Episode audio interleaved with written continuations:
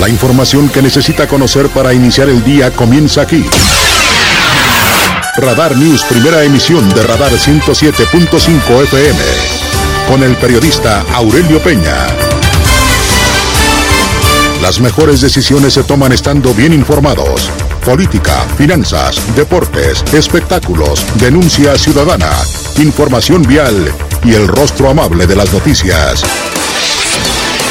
Por Radar 107.5 FM y Canal 71, la tele de Querétaro. Iniciamos.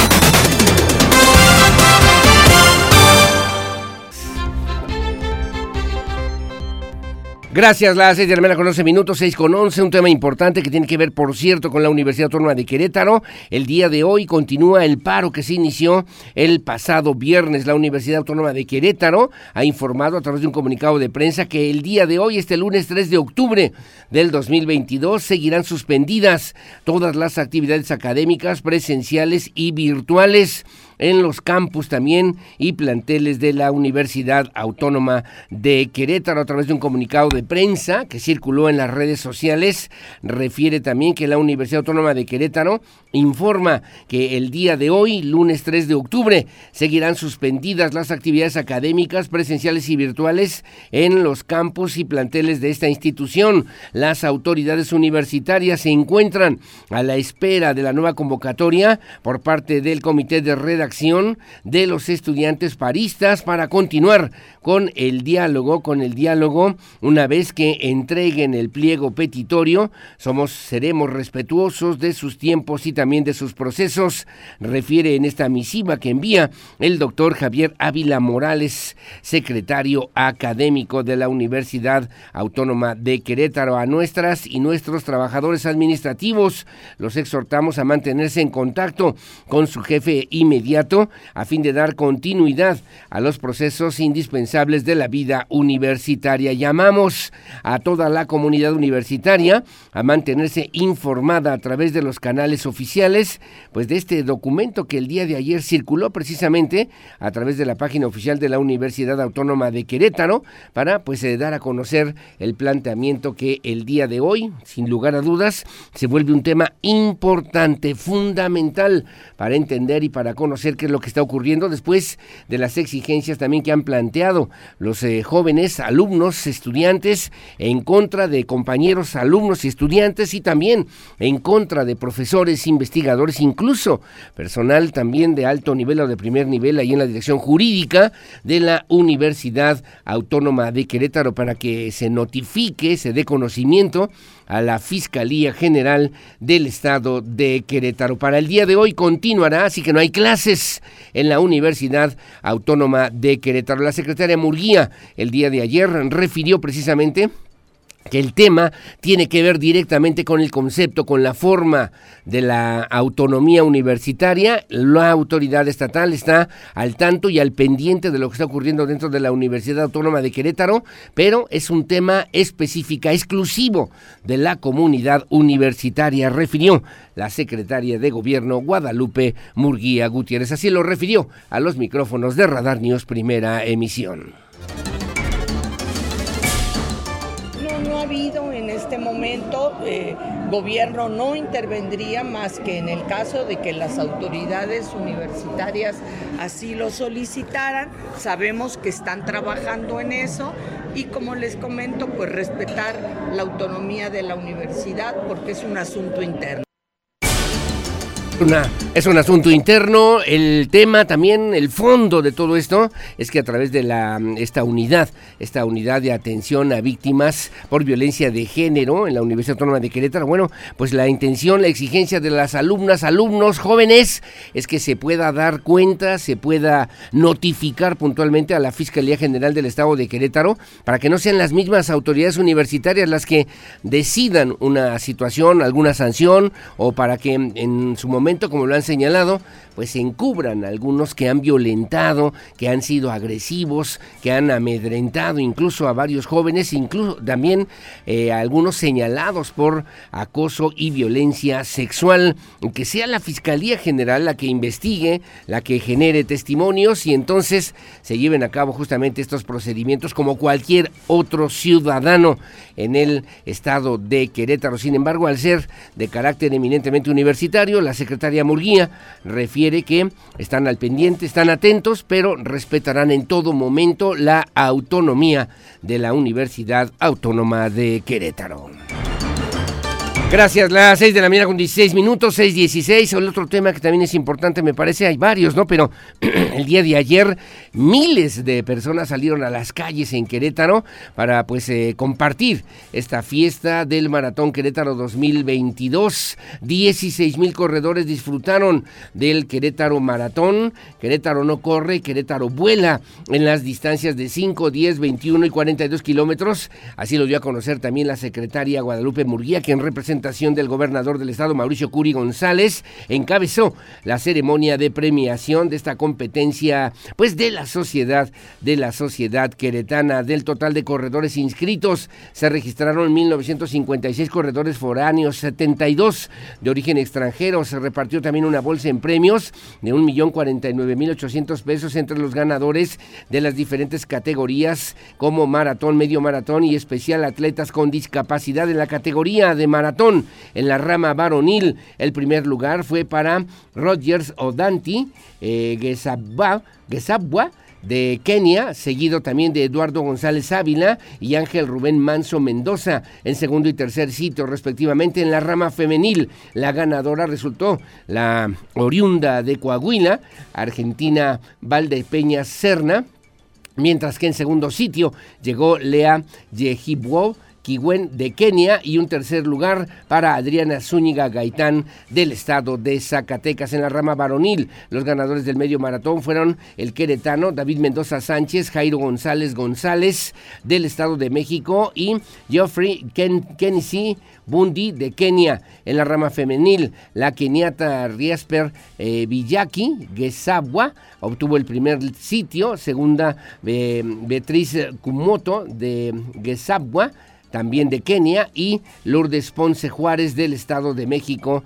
en tercer lugar. Los ganadores del medio maratón para corredores en silla de ruedas varonil fueron Marco Antonio Caballero Padilla en el primer puesto, Ricardo Estrada en el segundo lugar y Carlos Álvarez Franco en el tercer sitio en la rama femenil en silla de ruedas. Evelyn Enciso obtuvo el primer lugar y Britney, Britney o Brittany, perdóneme, Brittany Ramírez llegó en el segundo lugar en el medio maratón para personas ciegas y débiles visuales. En la rama varonil, Leonardo Villafana se adjudicó el primer sitio, seguido de Alejandro Pacheco y David Santiago Juárez, segundo y tercer lugar respectivamente en la rama femenil.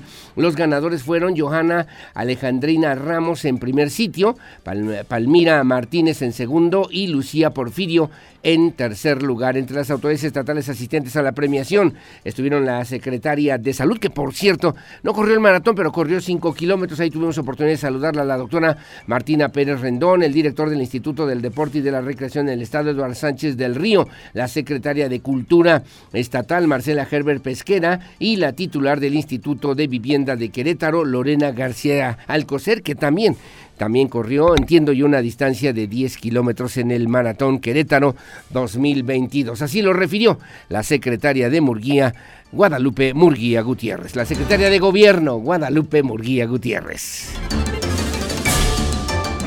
habido saldo blanco, las cosas se han dado muy bien.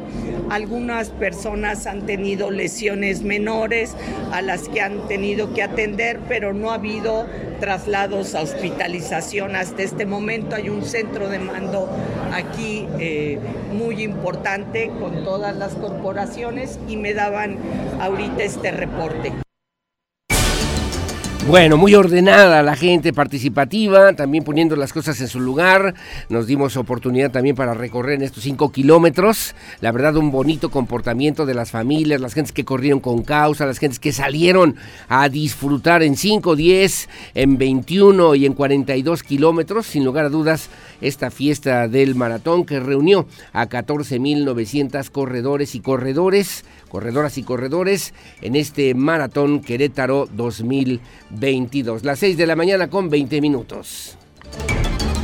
Bueno, rápidamente nada más antes de otra cosa, el vocero también en el mensaje del fin de semana, el vocero COVID organizacional Eric Ventura refirió que es muy importante que los ciudadanos estemos atentos y al pendientes de lo que tiene que ver justamente con este, tema, con este tema del comportamiento ante el COVID-19. El día de hoy, por cierto, arranca la campaña de vacunación contra la influenza, pero paralelamente el vocero reconoció que luego de más de dos años de pandemia en la que se han adoptado diferentes medidas como el uso de cubrebocas como una medida de protección, es posible que algunas personas vean difícil, complicado todavía abandonar su uso de un día para otro y en este caso recomendó dejarlo paulatinamente y mantenerse al pendiente del comportamiento de la enfermedad en su entorno. Así lo señaló, así lo refirió el vocero COVID organizacional Eric Ventura Rendón. Luego de más de dos años de pandemia en los que el cubrebocas se solicitó como una necesidad para protegernos, estamos conscientes de que para algunas personas será difícil abandonar su uso de un día para otro, por lo que les recomendamos ir dejándolo paulatinamente. Sin embargo, y aunque han bajado las posibilidades de contagios, recuerda que el virus continúa entre nosotros. Así que lo más probable es que te lo sigan pidiendo para ingresar a centros educativos donde se deberá de acatar lo que determinen sus autoridades, así como en oficinas, negocios y fábricas. Por lo que al salir de casa, lleva siempre contigo un par de cubrebocas por si lo llegaras a necesitar. Bueno, gracias. Eh, finalmente la información nacional cuando son las 6 de la mañana con 22 minutos. El día de ayer hubo marchas también por el 2 de octubre del 68. No se olvida, es de lucha combativa. Se convocaron alrededor de 4 mil personas allá en la Ciudad de México. El secretario de Gobierno allá en la Ciudad de México, Martín Batres, informó también que la marcha del 2 de octubre concluyó sin enfrentamientos. Vimos en las, tele, en las televisoras, a través de los medios nacionales, diferentes situaciones de provocación y también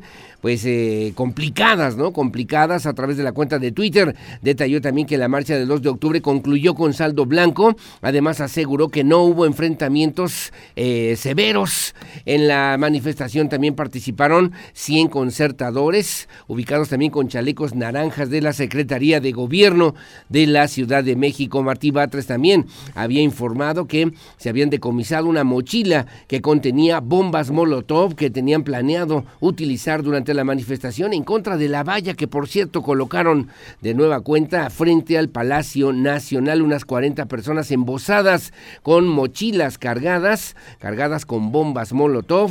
Martí Batres y Omar García Harfuch, el secretario de Seguridad Ciudadana de la Ciudad de México, dieron seguimiento a la marcha desde el Centro de Comando y Monitoreo. Diversos, diversos oradores tomaron la palabra ahí en la plancha del Zócalo Capitalino, ofrecieron discursos por aproximadamente una hora una vez que concluyó el evento, desmontaron el templete, guardaron el sistema de altavoz o de altavoces y también se retiraron. Por su parte, personal de limpia del gobierno de la Ciudad de México barrió la zona y limpia y limpió las pintas realizadas por algunos manifestantes. Decenas de familias aprovecharon el nulo paso de vehículos para disfrutar de un agradable fin de semana domingo allá en el centro histórico de la Ciudad de México. Gracias, las 6 de la mañana con 24 minutos, 6.24 de esto y mucho más aquí en Radar News, en esta primera emisión, como siempre muy amable y gracias por favor su compañía en este espacio que transmitimos en vivo y en directo desde esta noble, histórica, próspera, colonial, barroca, generosa, hospitalaria, humanitaria, honorable, pacífica, competitiva y siempre limpia, ciudad de Santiago de Querétaro, corazón de la República Mexicana. Buenos días, Querétaro.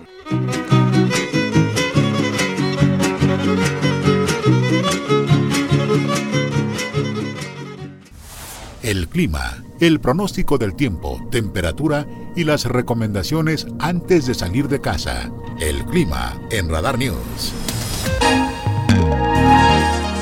Bueno, gracias. Son las 6 de la mañana con 30 minutos, 6.30. ¿Cómo estará el clima para el día de hoy? Según el reporte del Servicio Meteorológico Nacional, nublado intenso, pero sin probabilidad de lluvias desde Peñamiller, allá en el semidesierto queretano, hasta Amealco, en el sur, en el sur del estado de Querétaro. Bajas temperaturas, eso sí, digamos. Por ejemplo, en Amealco, una mínima de 6, una máxima de 19. San Juan del Río, 9 con 26.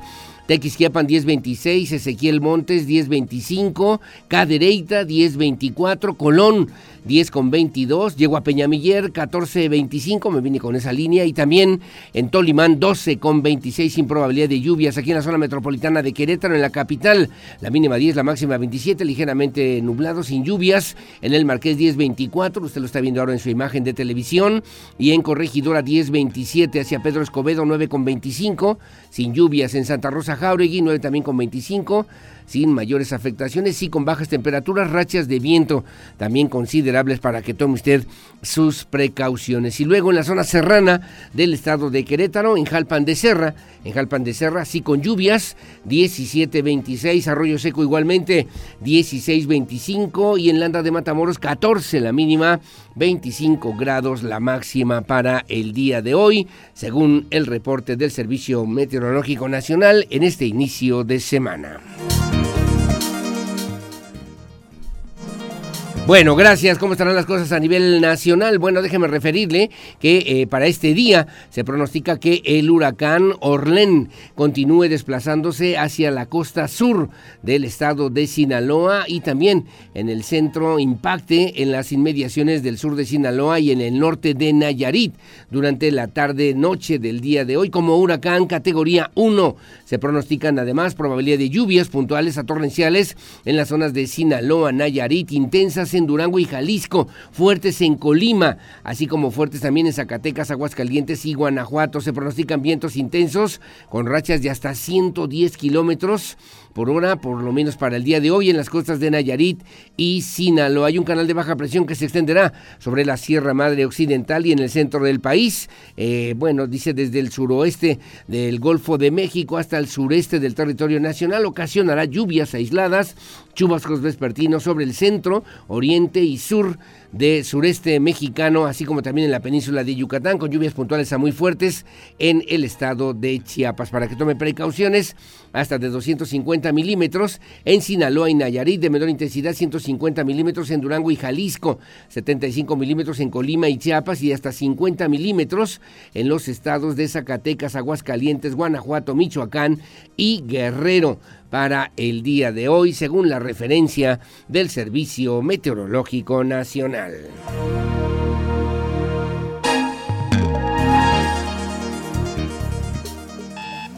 Información policíaca. Radar News. Bueno, muchísimas gracias. Las 6 de la mañana con 33 minutos.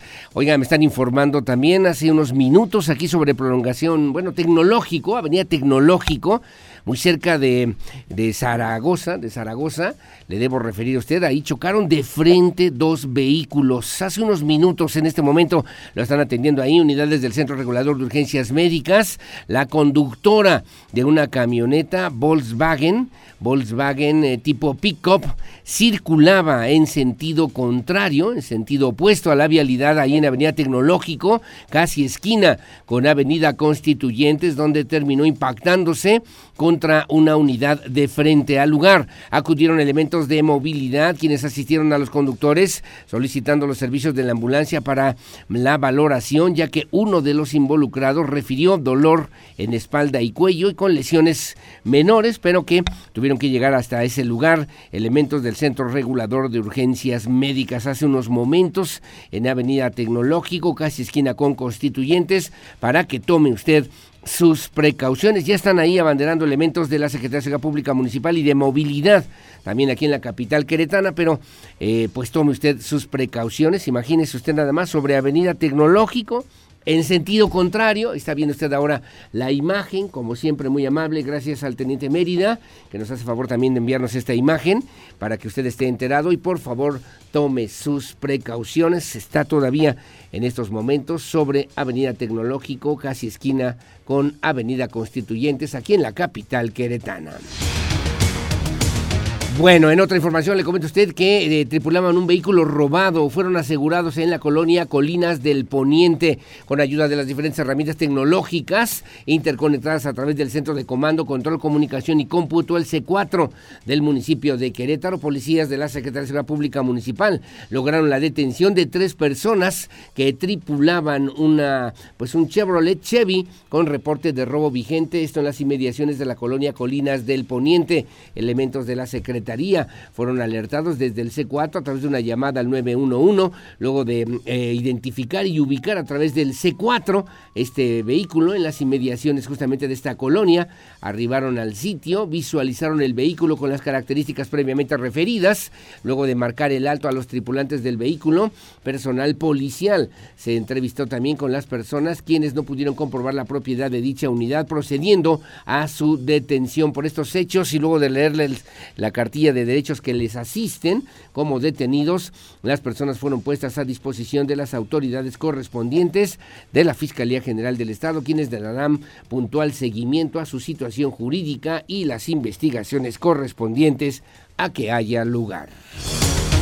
Bueno, también le comento a usted que en prisión, en prisión, ya está en prisión posible interveniente en feminicidio ocurrido en la colonia satélite.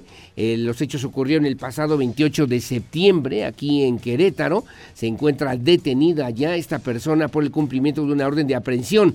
El posible, el presunto, el presunto posible interviniente en la muerte de una mujer el pasado 28 de septiembre en la colonia satélite en el municipio de Querétaro. La Fiscalía Especializada en la Investigación y persecución del delito de feminicidio. Inició la carpeta de investigación en el lugar, se procedió también además a referir los hechos en la escena del crimen conforme a los protocolos de investigación con perspectiva de género. Asimismo, se activó a la Comisión Estatal de Atención a Víctimas para el acompañamiento de los familiares de la ofendida desde el primer momento se ha trabajado en coordinación con la Secretaría de Seguridad Pública Municipal de Querétaro, con los datos aportados por la corporación policial mencionada y en seguimiento a las investigaciones se identificó a su expareja sentimental, quien se encontraba con ella en el momento en que ocurrieron los hechos. Por esa situación se solicitó y obtuvo de un juez de control la orden de aprehensión en su contra. El mandato judicial fue cumplimentado una vez que el detenido recibió su alta médica derivado de algunas lesiones presentadas en relación a los hechos investigados. La expareja de la ofendida fue puesta a disposición de las autoridades judiciales y se solicitará su vinculación a proceso en una audiencia inicial por cumplimiento de orden de aprehensión. Ahí las fiscalías, las fiscalas especializadas presentarán ante el juez y la defensa del detenido los datos de prueba que están en la carpeta de investigación, refieren las autoridades de la Fiscalía General del Estado de Querétaro. Bueno, y se llevan a cabo también cuando son las 6.38 diferentes acciones por la seguridad en la capital queretana en los últimos 12 meses, haciendo un balance, además de este primer año de gobierno, con el firme objetivo de mantener también la paz y la tranquilidad de las familias en Querétaro a través de diferentes acciones. Bueno, la Secretaría de Seguridad Pública Municipal refirió también que se han realizado más de 19 mil operativos disuasivos en zonas habitacionales y comerciales en las siete delegaciones y zonas limítrofes así como operativos conjuntos con los diversas con las diversas corporaciones de seguridad en la zona metropolitana de Querétaro, junto con la Policía Estatal. En este mismo periodo, 1.140 vehículos han sido recuperados con 4.323 eh, personas que fueron remitidas a través de la Fiscalía por la probable participación en la comisión de algún delito, en tanto que 6.047 personas fueron remitidas a los juzgados cívicos por la comisión de alguna falta administrativa a través de este programa. Durante la presente administración capitalina que encabeza Luis Nava, se han otorgado un total de 349 brazaletes, se han contado también, contabilizado 31 casos de éxito en esta administración, llegando a un total de 867 brazaletes entregados y un total de 44 casos de éxito desde el inicio de este programa. Refieren también las autoridades de la Secretaría de Seguridad Pública Municipal de Querétaro. Bueno, gracias, las 6 de la mañana con 40 minutos, 6.40, como siempre muy amable y gracias por el favor de su compañía en este espacio informativo, en esta mañana ya de lunes, lunes 3 de octubre de este 2022. Como siempre, muy amable, gracias a nuestros amigos que ya muy temprano en la mañana, a Felipe Rojas, muy amable, gracias que tenga una semana llena de bendiciones y de éxitos. Gracias, igualmente, saludos a mi amigo Abel Magaña, muy amable, gracias. Saludos a Toño Ugalde en la Universidad de Londres, excelente inicio de semana, igualmente para ti, mi querido Toño, mi querido maestro y amigo colega y compañero muy amable. Gracias, don Víctor Landgrave, licenciado, a escuchar la memoria del 2 de octubre, del 2 de octubre de Tlatelolco, de Santiago Tlatelolco, que se llenó de sangre. Militares se hacen un criminal ataque a los ciudadanos, mujeres, niños que acompañaron a los jóvenes estudiantes, apoyaban los obreros ferrocarrileros. Hoy no debe ser el ejército el responsable de la seguridad de la sociedad. Se rigen por una ley castrista y serán los que cuiden a los civiles. Se sabe con el 2 de octubre actean desaparecer a los jóvenes o algunos han sido sacrificados sin castigo. El ejército no debe ser el responsable de la seguridad de los civiles. Se sabe de la violación de los derechos humanos y de la impunidad tolerada desde la presidencia y los cero resultados ante el crimen organizado. Bienvenido octubre, me dice hoy don Víctor Landgrave. Gracias igualmente Leti Sainz, como siempre muy amable. Gracias. Continúan también una serie de situaciones importantes que estaremos considerando a lo largo de este espacio informativo. Mi querida Leti, como siempre muy amable. Gracias a Lucerito Santana.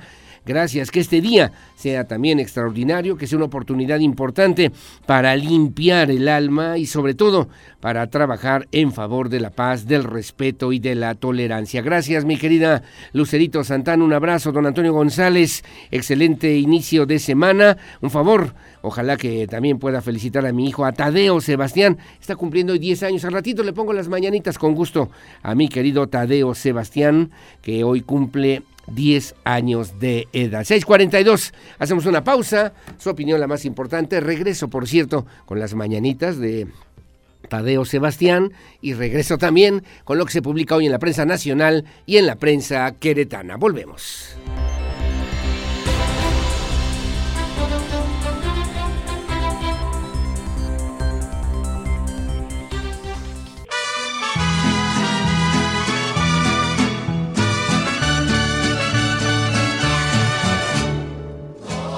Bueno, gracias, lo prometido es deuda, don Antonio González, con mucho gusto.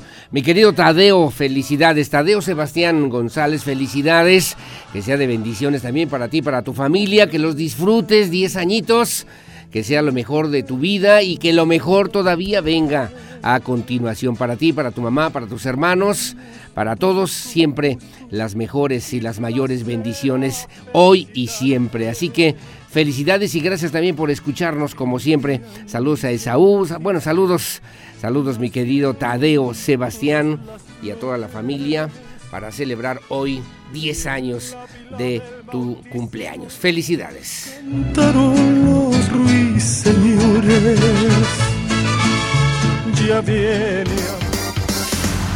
Para estar al día, necesitas saber qué pasa en México. Estas son las notas más importantes de los periódicos nacionales en Radar News. Bueno, gracias. Las 6 de la mañana con 48 minutos, 6:48 en el periódico Reforma. Hay varios temas interesantes. El primero, frena juez plan de la Secretaría de Educación Pública. Reprueban intento de experimentar con estudiantes de 960 escuelas. Un juez federal frenó el nuevo modelo educativo que la Secretaría de Educación Pública lanzó como programa piloto en 960 escuelas públicas del país para el presente ciclo escolar 2022 2023 aquí en Querétaro. Bueno, son 30 más o menos en cada, en cada entidad federativa. Aquí también se iba a pilotear este modelo en 30 escuelas. En su fallo, el juez Francisco Javier Rebolledo reprobó que la Secretaría de Educación Pública pretende experimentar un plan de estudios con miles de alumnos y maestros que ni siquiera fueron capacitados previamente. No existe certeza sobre qué se les impartirá a esos alumnos, agregó, qué materias o asignaturas, cuál es el contenido curricular detallado ni cómo se les evaluará y certificará para continuar su formación académica en los grados subsecuentes, dice hoy a ocho columnas. El otro tema es la violencia en Guadalajara. La violencia en Guadalajara, una balacera, hombres armados dispararon allá en Zapopan contra un vehículo escolta en el que un hombre falleció. Pelean militares y narcos, detonan pánico en plaza en Zapopan. Una balacera entre criminales y militares se registró ayer en las inmediaciones de la plaza Andares y desató terror entre las familias que se encontraban en el lugar ayer alrededor de las 18 de las 18 horas. Dice hoy el periódico Reforma. Cátedra de Checo Sergio Pérez conquistó ayer la bandera a cuadros, la segunda de la temporada y cuarta de su carrera en un Gran Premio de Singapur caótico en el que se impuso hasta una sanción de la FIA que parecía le iban a quitar el primer lugar, pero sin embargo se mantuvo y así fue ratificado el día de ayer. Y luego la otra información que también me parece importante es este de Gana Lula da Silva en Brasil, pero irán a segunda vuelta con 48.25% de los votos. Luis Ignacio Lula da Silva superó por cinco puntos porcentuales al presidente ultraderechista Jair Bolsonaro, con quien se medirán en segunda vuelta el próximo 30 de octubre allá en Brasil dice hoy el periódico Reforma a nivel nacional. Agreden a Denise Dresser en marcha del 2 de octubre. La escritora Denise Dresser fue amedrentada por un grupo de personas que se encontraban en la explanada del Zócalo Capitalino, donde culminó la marcha para conmemorar 54 años de la matanza de Tlatelolco. Corrupción inmobiliaria, las otras víctimas, dice hoy el periódico Reforma a nivel nacional. En el Universal, el Gran Diario de México, ocho columnas mueren por COVID, 3.622 trabajadores de la salud. Reporta el Seguro Social, el ISTE y la Secretaría de Salud, más de 2.000 fallecimientos de médicos en dos años de pandemia. Personal administrativo, el segundo con más bajas por el virus del SARS-CoV-2. En la fotografía, llaman a no militarizar al país al conmemorar 54 años de la masacre estudiantil en la Plaza de las Tres Culturas de Tlatelolco, integrantes del Comité 68, padres de los 43 normalistas de Ayotzinapa y colectivos rechazaron que el ejército siga en tareas de seguridad pública. Marisol Vázquez, integrante del movimiento, dijo que el gobierno federal pretende lapidar, lapidar el acceso a la justicia para más de 500 desaparecidos por motivos políticos, señala también hoy el periódico El Universal, habla del triunfo de Checo Pérez allá en Singapur y luego alzan la mano los primeros panistas por la presidencia de la República. Situación electoral del PAN ante el 2024 está cuesta arriba, firman. El PAN dio ayer el banderazo de arranque a sus aspirantes presidenciales para que se presenten ante la militancia y ciudadanos de cara al 2024. Los primeros en destaparse fueron los gobernadores de Chihuahua, María Eugenia Campos Galván y desde Yucatán, Mauricio Vila Dosal, el presidente de la Cámara de Diputados, Santiago Gil Miranda y el diputado Juan Carlos Romero Hicks. Los panistas participaron en el foro Cambiemos México, si hay de otra, en la capital del país, donde aceptaron que la situación electoral del PAN ante los próximos comicios está cuesta arriba. Por cierto, también han convocado al gobernador queretano Mauricio Curi González. Dice hoy el periódico El Universal, el Gran Diario de México. En el Milenio Diario dice, en Iguala hubo conclave de mandos, pero no para urdir la verdad histórica. Dice también, el grupo interdisciplinario de expertos independientes reveló la existencia de un doble conclave de autoridades en Iguala para indagar la desaparición de los normalistas, pero a diferencia de la Fiscalía General de la República, los expertos exponen que los encuentros no se realizaron para urdir la verdad histórica, sino para perfilar acciones contra Guerreros Unidos. Ignacio Mier, el diputado dice, pasará sin cambios el plan militar que mande el Senado de la República. Y saldo blanco, en el 2 de octubre un secuestro fallido desató tiroteo en una tienda en Zapopan, en Zapopan, Jalisco. Dice el día de hoy se cae ventaja de Lula e irá a segunda vuelta ante Jair Bolsonaro, el ultraderechista allá en Brasil. Lo que publica hoy el periódico Milenio Diario.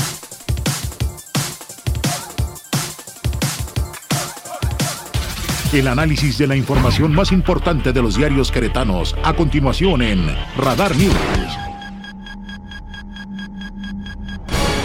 Bueno, muy amable, gracias. Que se publica hoy en el diario de Querétaro, que dije mi amigo Mario León Leiva. Dice a ocho columnas, apuesta Sosa por el desarrollo sostenible. Eh, será el segundo municipio más importante al concluir este trienio, plantea el alcalde de Corregidora. En la fotografía volvió la alegría, color, ánimo y espíritu deportivo. Volvieron a las calles tras dos años de ausencia. Fue un eh, relanzamiento redondo de la competencia con saldo blanco. Roger O'Danti eh, eh ganador de los 42 kilómetros varonil y, la argentina Valdepeñas en la femenil ayer en el maratón Querétaro 2022. Hay una serie de fotografías también interesantes. Sigue tomada la UAC, no hay acuerdo. Estudiantes de la Universidad Autónoma de Querétaro mantienen el paro de actividades con las, eh, con las instalaciones del campus centro universitario tomadas por tercer día consecutivo. El paro sigue hasta que la rectora de la UAC firme firme lea el pliego petitorio y se disculpe públicamente con las víctimas y comunidad estudiantil. En un video público en sus redes sociales señala un comunicado. Lo peor, en la liga tocaron fondo en el infierno. Dice Gallos Blancos de nuevo cayó con marcador de 4 a 1 ante los Diablos de Toluca.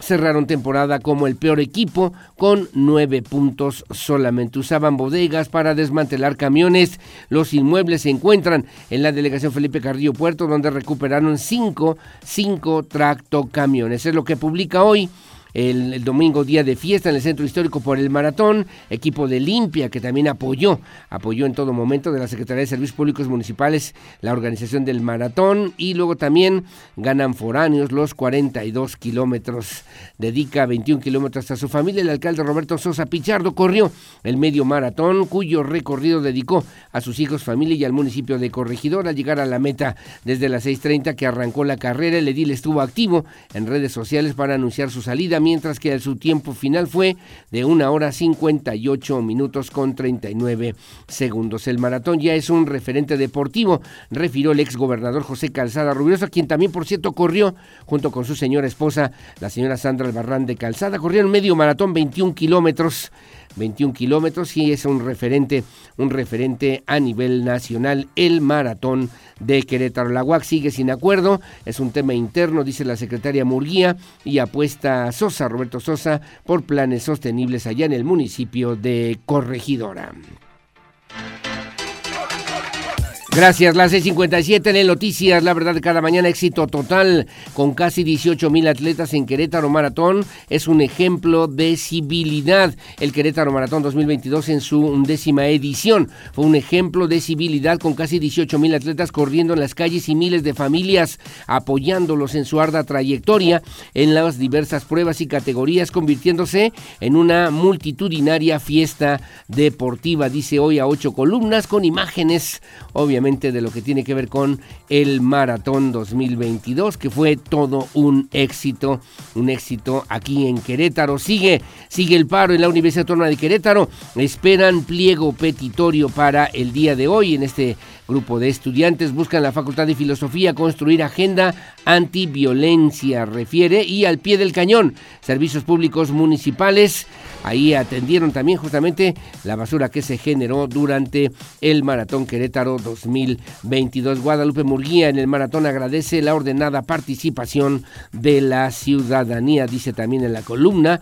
El periódico Noticias, Amistad y Deporte fue el triunfo de los queretanos que salieron a participar. El ejército de aseo público eliminó la huella del el maratón que, bueno, así lo publica por lo menos en el periódico Noticias, La Verdad de cada mañana. Bueno, como siempre, muy amable, gracias. 6.59 de la mañana, que se publica en el AM de Querétaro.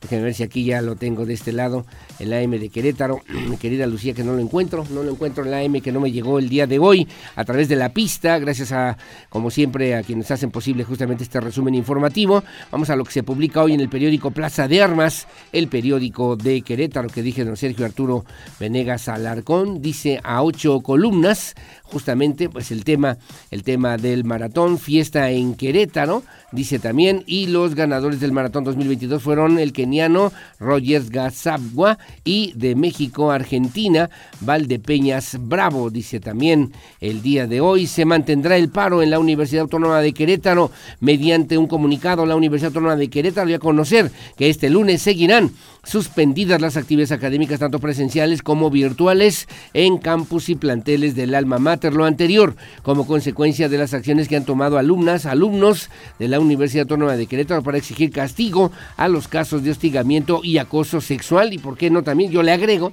también acoso laboral. Destaca Roberto Sosa el trabajo en favor de las mujeres. Y luego refiere también, el poder los hace iguales, dice Joaquín, tan distintos y tan parecidos los exgobernadores Pancho Domínguez y Pepe Calzada. Ambos muestran sus renovadas aspiraciones políticas con vista al Senado. El primero estuvo en el cambio de gobierno en Aguascalientes y hasta se retrató con Marco Cortés. El segundo asistió al informe del alcalde de Amealco y corrió en el medio, en el maratón de ayer. Los políticos no tienen llenadera, dice hoy el periódico Plaza de Armas, la columna de mi amigo Sergio Arturo Venegas Ramírez, Plaza de Armas, temas ardientes nacionales y locales a propósito del paro en la Universidad Autónoma de Querétaro, el maratón, además de los temas nacionales, los cambios de gobierno en Quintana Roo, Aguascalientes y Tamaulipas, el hackeo de las guacamayas y el anuncio del libro El Rey del Cash, escrito por la periodista Elena Chávez sobre el presidente Andrés Manuel López Obrador, lo que publica hoy el periódico Plaza de Armas,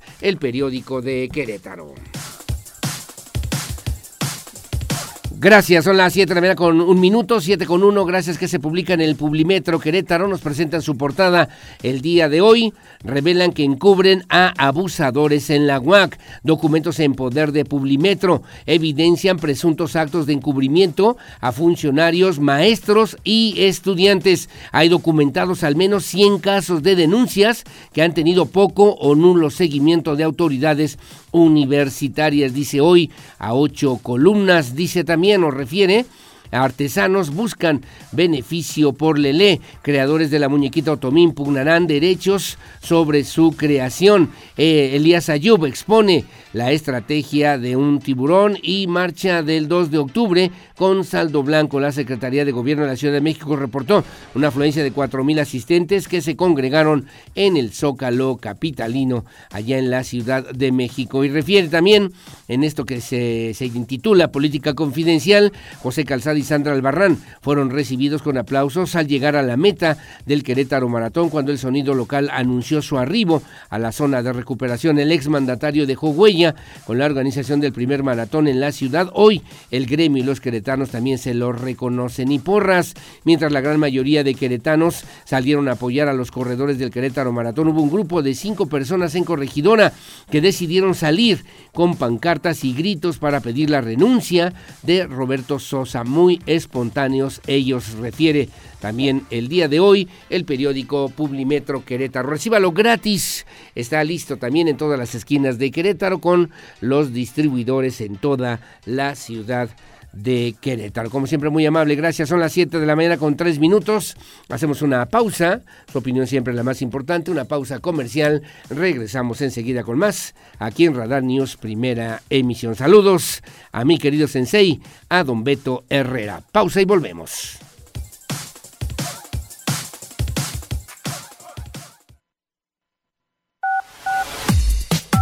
Porque siempre estamos cerca de ti Síguenos en nuestras redes sociales. En Facebook, Radar News Querétaro. En Instagram, arroba Radar News 1075 FM. En Twitter, arroba Radar News 1075.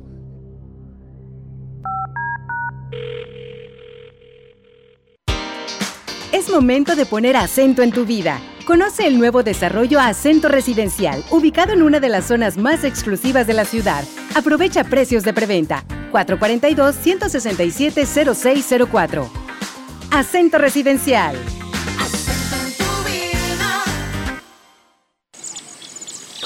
Vivir en el mayorazgo ahora es más fácil que nunca. Adquiere tu terreno desde 200 metros cuadrados, con financiamiento directo, requisitos mínimos y además paga tu enganche en 18 meses sin intereses. Para más información, visita el mayorazgoquerétaro.mx. Promoción por tiempo limitado. Roberto Sosa, cuarto informe. Juntos trabajando siempre al 100 con Sosa. Un gobierno transparente y más cercano es su visión. Va a seguir trabajando para cumplir con la misión. Esto va y su gente tan hermosa. Juntos trabajando siempre al 100 con Sosa. Orgullo queretano con actitud amistosa. El amigo y todo el barrio lo conoce como Sosa. Municipio de Corregidora. Consulta el informe completo en www.informesosa.mx. Este programa es público y queda prohibido su uso con fines distintos a los establecidos en el programa. En HB somos frescura, somos ahorro. Plátano a solo 15.95 el kilo. Vigencia al 3 de octubre. En tienda o en línea. Lo mejor para ti. Contigo nos preparamos para la aventura y así despegar desde Querétaro, uno de los puntos de conexión más importantes del país. De norte a sur, el Aeropuerto Internacional de Querétaro te conecta con todos los rincones de México y Estados Unidos. Volemos juntos. Adelante. Poder Ejecutivo del Estado de Querétaro. Este programa es público y queda prohibido su uso con fines partidistas o de promoción personal. Dile adiós a pagar renta y hola a tu propio hogar en Sendas Residencial con descuentos desde 50 mil pesos. Llama al 442-167-0607 o visita sendasresidencial.mx. Hola, vida nueva. Sendas Residencial. Un desarrollo de Grupo Sadasi. Las noticias como las quiere escuchar. Aurelio Peña en Radar News, primera emisión. Solo por Radar 107.5 FM y Canal 71, la tele de Querétaro. Información local. Radar News.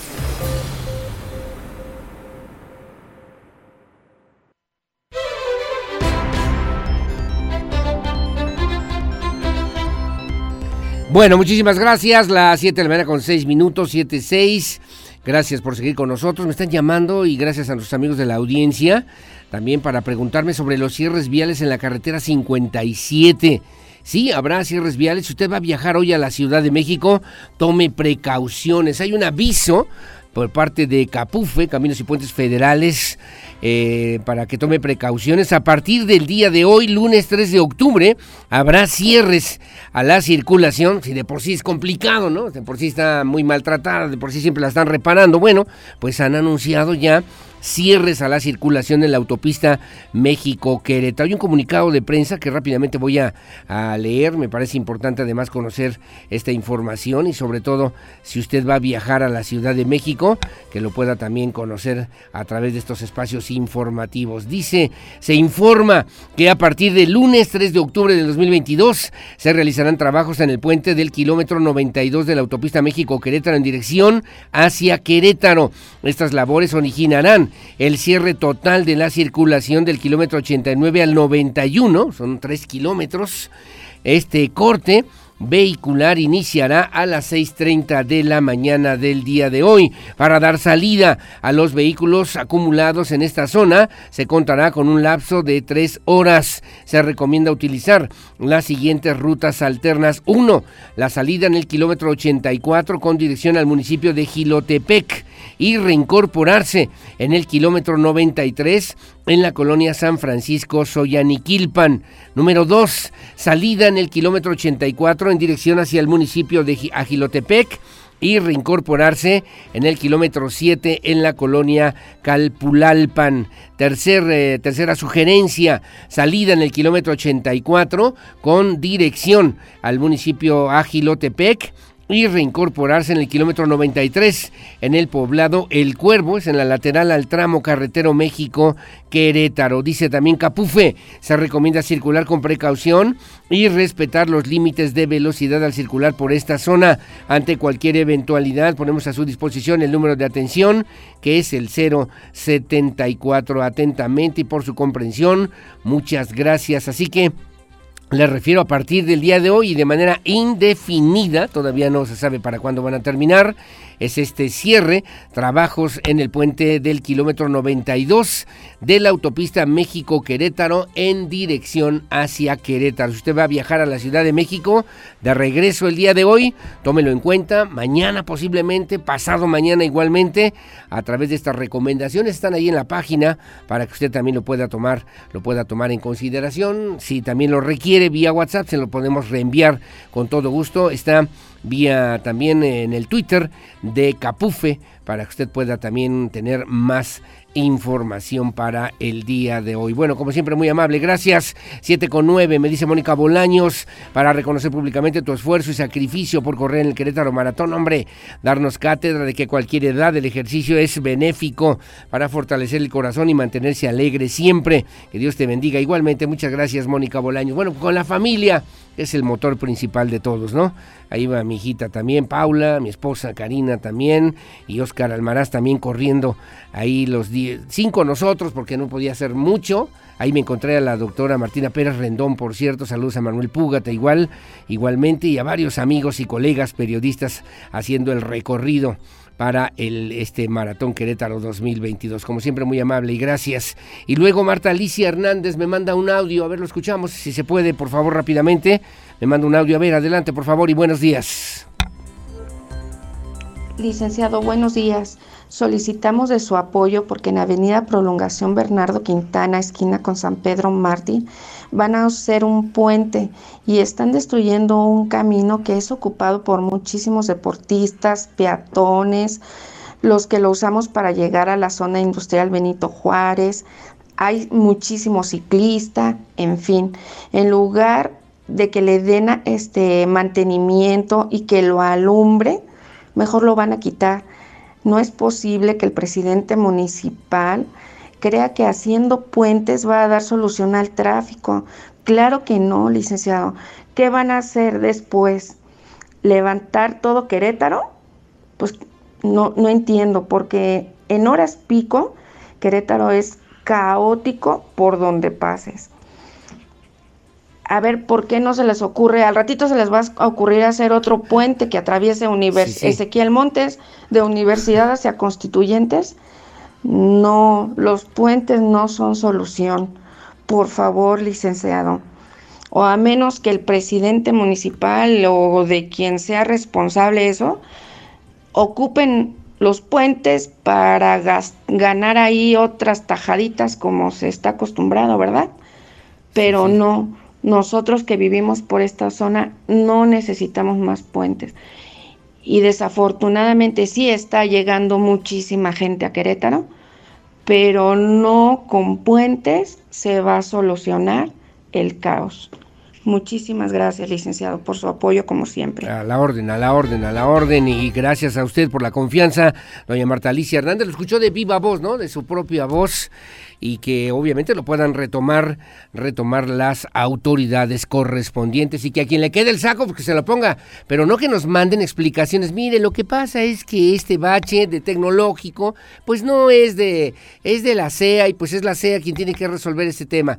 Quien, quien, sea el responsable, me parece que el gobierno tiene que tener la capacidad para que independientemente y además en forma transversal, pues se puedan atender estas exigencias, estos comentarios y denuncias que hacen los ciudadanos. A ver, le va otra rápidamente y gracias, lo comparto, lo comparto, mi querida Lucía Peña, rápidamente. Me dicen los padres de los padres de familia de la escuela primaria José Ortiz de Domínguez, turno vespertino, clave 22 de PR 0458 de la zona escolar 90, sector 13.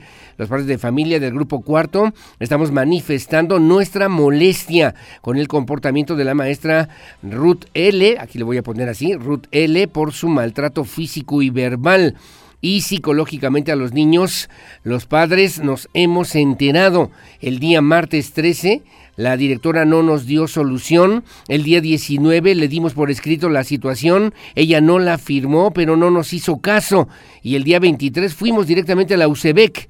A la UCEBEC pero no nos han dado solución. Así que por eso estamos tomando estas acciones, ya que la maestra cambia su actitud, sigue igual que la maestra cambie su actitud. El día jueves 29 vino una señorita de parte del licenciado Carranza, también se presentaron parte del sindicato de la maestra, pero no llegamos a ningún acuerdo. Les hicimos ver que si no nos daban pronta solución, el día de hoy, el día del próximo lunes, cerraríamos la escuela, hacia hoy 3 de octubre, y llamaremos a los medios de comunicación. Estamos al pendiente, estamos atentos en esto que ocurre en esta escuela primaria Josefa Ortiz de Domínguez, turno vespertino, clave 22, para que se corrija, se revise, se atienda el comportamiento de la maestra, le voy a poner así, Ruth L., por su maltrato físico y verbal y psicológico a los niños, a los niñas, niños y niñas de esta escuela primaria. Turnamos para el maestro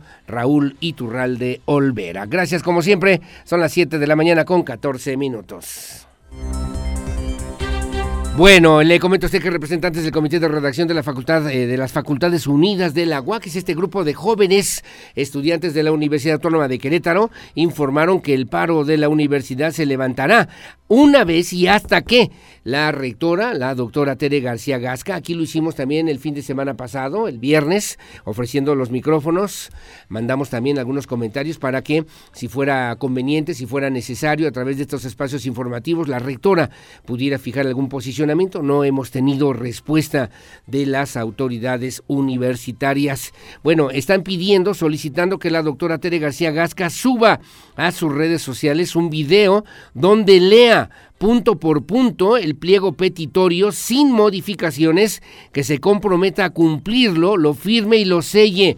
Y además pida una disculpa pública. Admitieron que aún no está listo el pliego petitorio, ya que se está planteando la necesidad de que cada una de las facultades de todos los campus, debido a cuestiones que tienen arraigada la universidad, por lo que se debe ser cuidadosos en la redacción y en lo que se pida por temas de legalidad. Me dicen, hoy así lo refirieron también, mi compañera Andrea Martínez platicó con estos jóvenes universitarios integrantes de este comité de redacción de las Facultades Unidas de la Universidad Autónoma de Querétaro. Adelante, por favor, Andrea Martínez. El paro en la Universidad Autónoma de Querétaro se levantará hasta que la rectora Teresa García Gasca suba a sus redes sociales un video donde lea punto por punto el pliego petitorio sin modificaciones, se comprometa a cumplirlo, lo firme y lo selle y pida una disculpa pública, informaron representantes del Comité de Redacción de las Facultades Unidas CUAC. Esto luego de que los alumnos mantienen un paro y tomadas las instalaciones de la universidad para exigir que se atiendan los casos de acoso al interior de la institución, así como otras peticiones admitieron que aún está listo el pliego petitorio ya que se están planteando las necesidades de cada una de las facultades de todos los campus debido a cuestiones que tiene arraigada la universidad, por lo que se debe ser cuidadosos en la redacción y en lo que se pide por temas de legalidad. Agregaron que una vez listo el pliego, este borrador se entregará a la comunidad universitaria y posteriormente a las autoridades universitarias quienes tendrán que responder en un plazo que se está por definir significa que no hay clases presenciales o virtuales. Exhortamos a las y los docentes a solidarizarse con la lucha y no dejar tareas ni trabajos. Les comunicamos que la rectora Teresa de Jesús García Gasca aseguró que no habrá represalias contra quienes participen en el paro.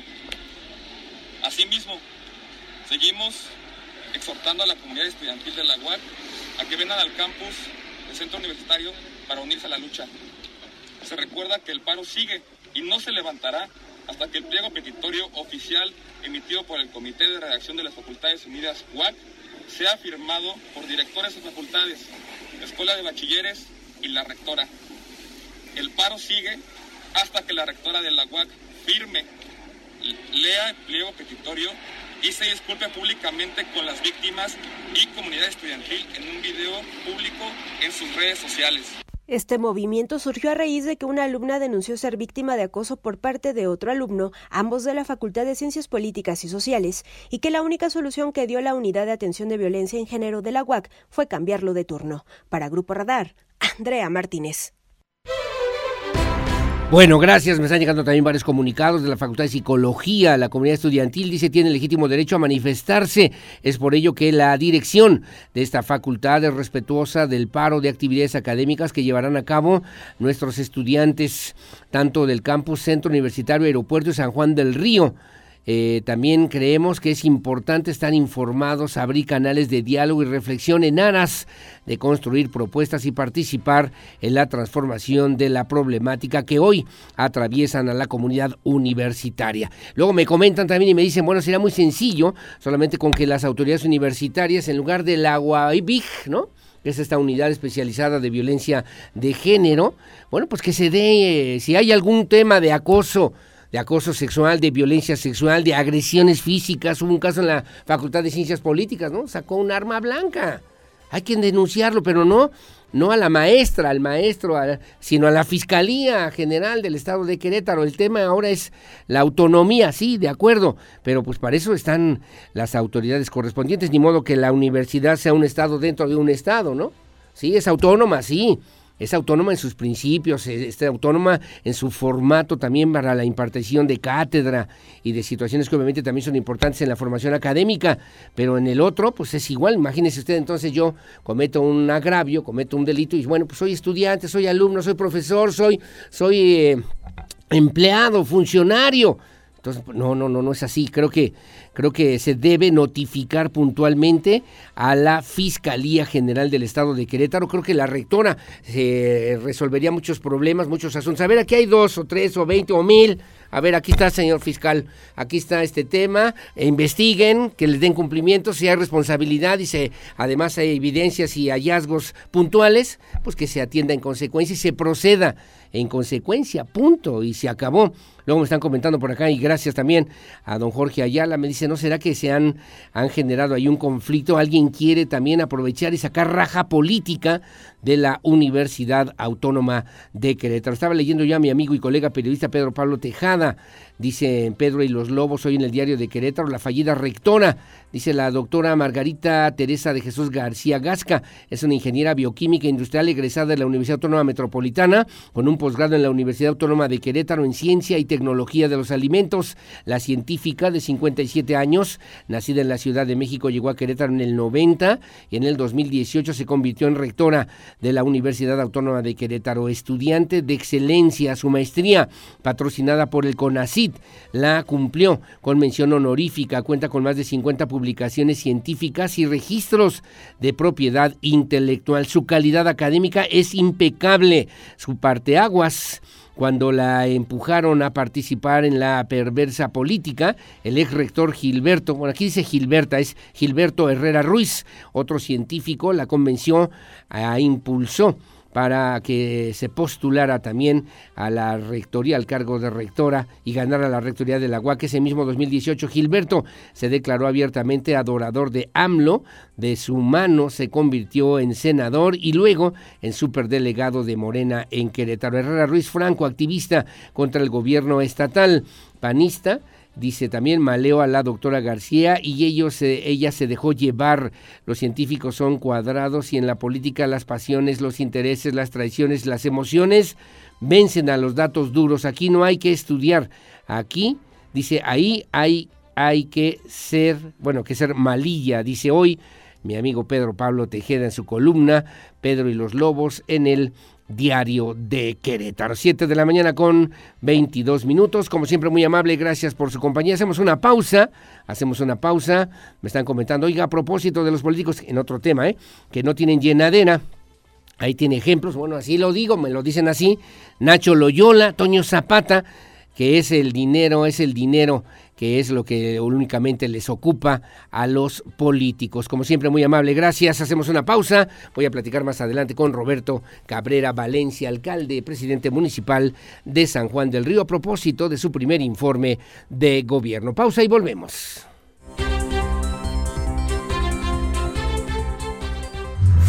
El acontecer de nuestra ciudad está en Radar News, primera emisión de Radar News. En un momento continuamos por el 107.5 FM y Canal 71, la tele de Querétaro.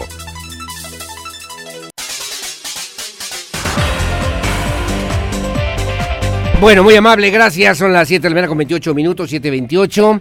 La semana pasada, el presidente municipal de San Juan del Río, Roberto Cabrera Valencia, dio, pues, eh, llevó a cabo su primer informe de gobierno. Dijo también que es tiempo de San Juan del Río, es ahora y en equipo con el gobierno estatal. Roberto Sosa, Roberto Cabrera Valencia, Roberto Cabrera Valencia, presidente municipal de San Juan del Río, así rindió su primer informe de actividades. Le debo comentar también, señaló que el gobernador de estado, Mauricio Curi González, siempre eh, pues ha encontrado en el municipio de San Juan del Río un aliado para que juntos y en equipo se pueda llevar a cabo a la entidad, se pueda llevar adelante a la entidad y pues de esta manera destacó en conjunto con el gobierno del estado el trabajo que se hace de relanzamiento en aquella demarcación. San Juan del Río es hoy y ahora el futuro de Querétaro, pasa por el presente de San Juan, refirió Roberto Cabrera Valencia al rendir su primer informe de gobierno ante las y los sanjuaneses. En la línea telefónica y le agradezco mucho al alcalde de San Juan del Río, mi querido Roberto, Roberto Carlos Cabrera Valencia. ¿Cómo estás, Roberto? Buenos días. Bien contento de saludarte y por supuesto arrancar la semana contigo, con tu auditorio, es un honor. A tus órdenes. Igualmente, muy amable, gracias. Resultados importantes, además un año de gobierno y de actividades que son fundamentales para este relanzamiento, como tú señalabas y apuntabas, del municipio de San Juan del Río. Resultados puntuales, eh, resultados que obviamente se han enfocado hacia la necesidad de atender las exigencias principales de los ciudadanos en las diferentes comunidades, Roberto, y que han contado además con un apoyo sustancial importante de parte del gobernador Mauricio Curi González en una extra extraordinaria relación entre tú como alcalde y el gobernador Curi González. Sí, estamos eh, citando mucho en este primer informe que concluye el día de mañana los días que tenemos para poder comunicar, pero efectivamente la semana pasada en el evento de informe ya a la ciudadanía, después de entregarlo al cabildo, eh, subrayamos muchísimo lo que el equipo San Juan está haciendo y el equipo San Juan somos todos los sanjuanenses que vivimos aquí en mi querida tierra y además con el gobernador, un gobernador histórico, un primer año extraordinario para San Juan del Río. Estamos muy agradecidos y trabajando la mano, muy motivados para continuar, como, como bien lo señalas, mi querido Aurelio, el relanzamiento de San Juan del Río, el nuevo modelo de ciudad y municipio, solamente lo podemos construir. Si hay una gran participación ciudadana, si todos nos metemos de lleno, si buscamos tener esa calidad de vida que anhelamos todos los días y que estamos construyendo también, y si contamos, por supuesto, con el gobierno del estado, en este caso con nuestro gobernador Mauricio Curi, que desde las primeras horas, Aurelio, incluso hoy, hace un año, todavía el 3 de octubre, nos estábamos inundando otra vez. Y aquí estaba nuestro gobernador. fue un domingo, el año pasado, fue el viernes de las tomas de protesta, donde el gobernador canceló su agenda. Y hoy tenemos ya un avance importante de infraestructura que por primera vez se hace en el río San Juan una inversión muy importante que se señaló de más de 650 millones y que seguramente entre el gobierno del estado y el municipio en 2022, 23 y 24 terminará siendo una obra de posiblemente los o más de mil millones de pesos. Entonces eso es extraordinario, obra que también nos impacta en la movilidad porque se arreglarán puentes, puentes de aquel San Juan antiguo, aquel San Juan rural, de los caminos vecinales, y hoy tenemos ya muchos fraccionamientos, muchos creci mucho crecimiento, como ustedes saben, San Juan del Río es el segundo municipio en población del estado de Querétaro y una de las ciudades más antiguas del país, al igual que la capital, se fundaron las dos en 1531, vamos rumbo a la mitad de un milenio, sí, sí. muy pronto, y hoy estamos sentando las bases, sé que nos alcanzará para sentar las bases para otro San Juan del Río, como dice nuestro gobernador, más allá de un eslogan, es una práctica viva, es llevar a San Juan del Río al siguiente nivel, por eso nos estamos apurando, Aurelio,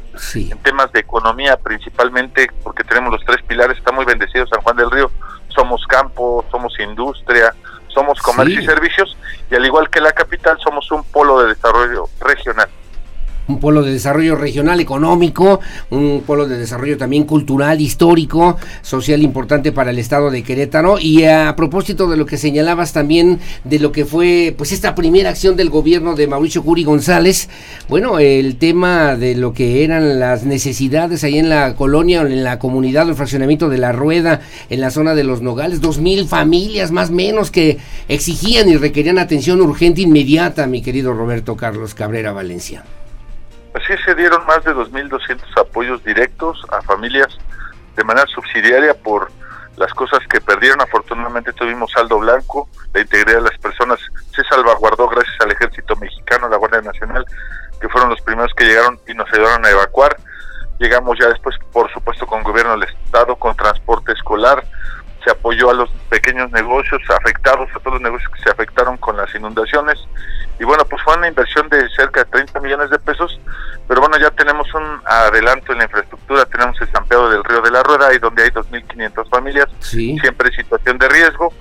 el puente vehicular del puente de Fierro, el puente de, ferrocarril en Avenida del Ferrocarril, ya está terminado y vendrán otros cinco puentes más de, eh, con esta ingeniería que deben de ser. Ahora, eh, bueno, pues estamos trabajando en un programa de limpieza del río. El río está completamente limpio, es permanente, pero trabajamos 10 semanas para poderlo eh, poner listo para la temporada de lluvias que termina, por cierto, el 2 de noviembre y que todavía esperamos a lo mejor algún poquito de aguas, pero creo que ya la vamos librando en materia de, de lluvias. Pero el próximo año igual tendremos siempre que estar listos porque en las últimas, por lo menos en la década pasada, San Juan del Río se inundó en distintas ocasiones. Incluso tú recordarás que se tuvo, se tuvo que hacer un nuevo hospital general claro. porque se inundó el antiguo, se rompió la cortina de de agua, de, la presa, ¿no? Benito Juárez y se inundaron la floresta, todo en la zona oriente, allá son otros escurrimientos. Hoy tenemos una primera etapa gracias al sexenio pasado, pero de verdad esta esta inversión es, es importantísima. Y no solo en eso, si queremos hacer más potente la industria, hoy hay una obra de gran calado para la zona industrial, pero sobre todo para la zona oriente, porque se van a beneficiar la mitad de la población, es decir, 150 mil habitantes que están en, las, en la parte oriente de nuestra ciudad y miles y miles de trabajadores que por supuesto queremos que lleguen a tiempo a sus trabajos y regresen seguros a sus casas. Se está haciendo una obra de gran calado a la altura de Avenida Tecnológico para hacer de cuatro carriles lo que eran dos carrilitos y pasábamos además por un puente vehicular que no lo era, era un paso de desagüe, era una alcantarilla de ferrocarril. Desde que se hicieron las vías del ferrocarril, de lo que le llamábamos la nueva estación del ferrocarril aquí en San Juan del Río, pues no se había hecho esa, esa inversión en San Juan. Hoy la tenemos en menos de un año ya va avanzada la obra. Y si queremos un nuevo modelo de ciudad en San Juan del Río que vea hacia adelante, que vea hacia el futuro, como ve nuestro gobernador Mauricio Curi, pues también ya se realizó, ya, ya está por entregarse el nuevo mercado Juárez, un mercado pues que ya había envejecido, ya tenía sus problemas, ya tenía más de 40 años, o después de 50 años una nueva estación de bomberos en menos de un año. Por eso estamos trabajando mucho el centro histórico, porque queremos que la derrama económica que tiene la posibilidad de tener San Juan, un San, Juan muy privilegiado por su situación geográfica, somos parte de un estado muy turístico, después, bueno, no hay quien le gane a Querétaro en, destinos nacionales y extranjeros turísticos que no tengan playas, Querétaro es el número uno, pero se, se, hospedan en San Juan, hay mucho hotel, pero se van a Hernán, se van a Tequisquiapan, y lo que estamos haciendo con Ezequiel Montes, con Cadereyta y con Tequisquiapan y San Juan de Río es el Crosur, una región para el turismo, es decir, vemos hacia adelante y tenemos que ver en la economía también, tenemos esos pilares tan fuertes, el campo, hicimos una nueva Secretaría de Desarrollo Agropecuario, insisto, para transformar San Juan y hacer un nuevo modelo económico, social, donde también la gente tenga esta identidad y por supuesto reconozca que vivimos en un municipio, como tú lo dices, con mucha cultura y con mucha historia. Oye, Roberto, el tiempo se va terminando, pero me parece que hay dos temas también que comentabas en tu informe de gobierno y que me llama la atención porque tiene que ver con justamente el tema de la seguridad. Han hecho también una apuesta importante. Bueno, no había ni patrullas hasta donde yo entiendo, que quisiera que me refirieras un poquito cómo ha sido también esta estrategia. Y la otra, la de becas para chavos, para estudiantes también de los diferentes programas adelante con becas, que también ha sido muy socorrido, muy demandado, muy exigido pues por los vecinos y habitantes de San Juan del Río, mi querido Roberto Carlos Cabrera Valencia? Con un primer paquete tenemos que a San Juan también equiparándonos, por ejemplo, ¿con quién? Pues con el Marqués, con Corregidora, que tienen, eh, igual no me puedo comparar con la capital, pero sí con estos municipios que han crecido bastante gracias al desarrollo de la capitalino. Y bueno, pues estamos trabajando en ello. Para 2023 se va a fortalecer aún más la policía, pero estamos trabajando de la país la raíz es la previsión social se da atendiendo mucho a nuestras familias, fortaleciendo las direcciones de juventud, de cultura y deporte, que es la gran apuesta que tenemos para con nuestros jóvenes, reconstruir el tejido social es con valores y con buenos hábitos y eso es lo que vamos a trabajar muchísimo. Ya tenemos buenos resultados, efectivamente la beca tiene un doble sentido, estimula académicamente a los muchachos porque nosotros pedimos calificaciones aprobatorias y bueno, pues son las mamás las que también administran el hogar y administran estas becas principalmente. Y ahí les mandamos infografías, eh, campañas muy importantes para alejarnos de las drogas. Como decían antes algunas campañas, Dino a las drogas es algo muy importante porque desafortunadamente el consumo de marihuana, de alcohol, el alcoholismo, sino también la drogadicción es un cáncer, yo le llamo la pandemia que se va a quedar, y tenemos que cuidarnos mucho para seguir siendo que siempre hemos sido de gente buena, trabajadora, con valores, con educación, y que siempre está buscando salir adelante, poner adelante a su, a su familia, a su tierra y hacer grande a San Juan del Río. Eso es lo más importante. Nuestra familia sanjuanense, a quien estoy muy agradecido porque de manera muy decidida vemos su participación y vemos cómo podemos hacer equipo por nuestras familias, que quienes más amamos. En el tema de la seguridad, eh, comentábamos también con una inversión significativa, una inversión importante, y viene a resolver y atender una demanda, una exigencia, no solamente de las familias en San Juan del Río, sino lo que obviamente requiere con una gran participación también de las autoridades estatales, incluso también de las autoridades federales en materia de seguridad, mi querido Roberto. Así me queda Aurelio, porque además somos una frontera, una frontera importante con municipios complicados en materia de seguridad como Hidalgo, Estado de México, muy cerca por el lado de Amalco de Michoacán y de Guanajuato, y bueno, pues efectivamente debemos tener, somos parte de Querétaro, somos la, puerta. Ahí, ahí, se me perdió, se me perdió la comunicación. ¿Sí me escuchas ahí, Roberto? No, no, se perdió, ¿verdad? Se perdió la señal se perdió la señal ahí con el alcalde Roberto Cabrera Valencia, presidente municipal de San Juan del Río. Somos la puerta también de acceso, además con municipios eh, verdaderamente complicados. A ver, ya recuperamos la comunicación. Roberto, me decías además que pues obviamente San Juan del Río en medio de lo que tiene que ver justamente con un esquema importante de frontera de seguridad con otros estados de la República, mi querido alcalde. Así es, y somos la entrada a Querétaro, somos el primer municipio eh, del Bajío, vamos a llamarlo así, y tenemos que tener una imagen impecable como es la del estado de Querétaro, que siempre se ha ganado un buen lugar y que hoy incluso es uno de los estados más seguros, siempre salen los primeros lugares eh, por el Secretario Ejecutivo del Sistema Nacional de Seguridad Calificado, que es la, eh, la máxima autoridad en la materia, y además muy reconocido en su sistema de seguridad y de justicia. Así es que San Juan del Río está incorporado. Hoy tenemos, reitero, el mejor equipo que es el, los sanjuanenses con nuestro gobernador, el, con todo el gran equipo que acompaña al gobernador Estamos muy agradecidos con el gabinete que en todos los temas estamos trabajando siempre una agenda día con día para poder tener un fuerte San Juan es tener un muy fortalecido Querétaro. Oye, en un minuto que nos queda, Roberto, además una inversión importante como nunca antes había habido de parte del gobierno del estado allá en el municipio de San Juan del Río, Roberto. Sí, así es, es un primer año histórico y por eso lo llamamos extraordinario, porque en este primer año nuestro gobernador Mauricio Curi ha invertido ya, ya se han ejecutado mil, aproximadamente mil millones de pesos y eso nunca se había visto. Temas para la movilidad, temas para la infraestructura en materia pluvial, temas de equipamiento urbano, el nuevo mercado Juárez en menos de un año, una nueva estación después de 50 años de bomberos en menos de un año, es extraordinario, mucho mucho inversión para nuestro centro histórico, en menos de un año ya se está transformando el centro histórico y vamos poco a poquito, se ha hecho mucho, pero también reconocemos que falta muchísimo por hacer, porque San Juan de Río es muy, muy grande y tiene un rezago importante en materia de infraestructura. Así es que hay que ponernos a trabajar y sobre todo de la mano, insisto, de nuestros sanjuanenses que de verdad siempre nos apoyan y están dispuestos a colaborar y a trabajar en equipo.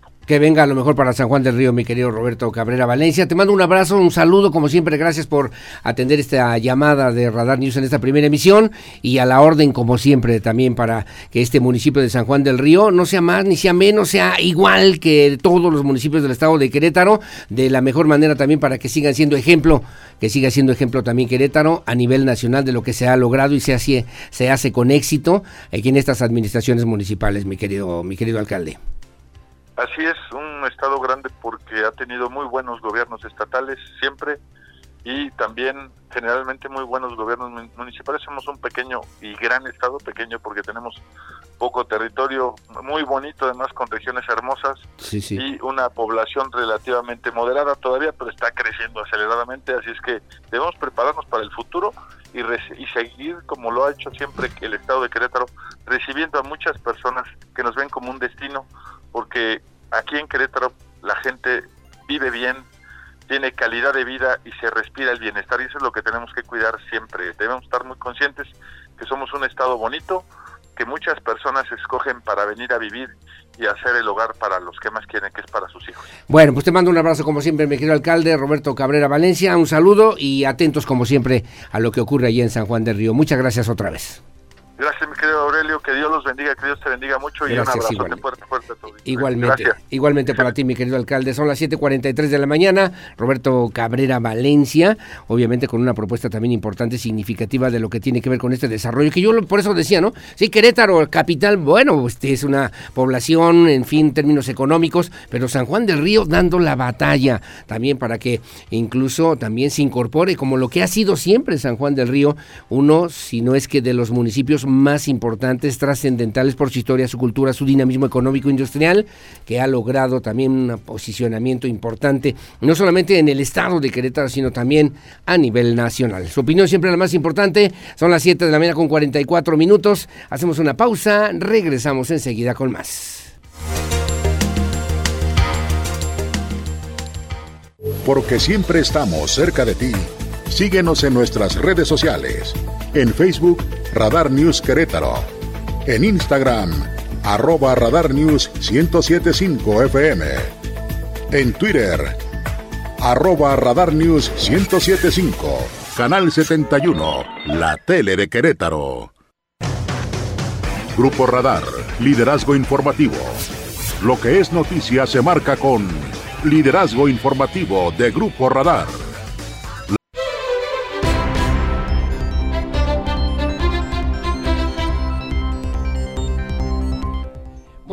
Gracias. Las 7 con 49 de la mañana, muchas gracias también al coordinador general de la UCEBEC, al maestro Raúl Iturralde Olvera, gracias también a Juanita Elías. Me dicen, ya estamos atendiendo el tema que hace ratito comentábamos a propósito de la escuela primaria o de la primaria José Ortiz de Domínguez. Muy amable, estoy atento y al pendiente, ¿eh?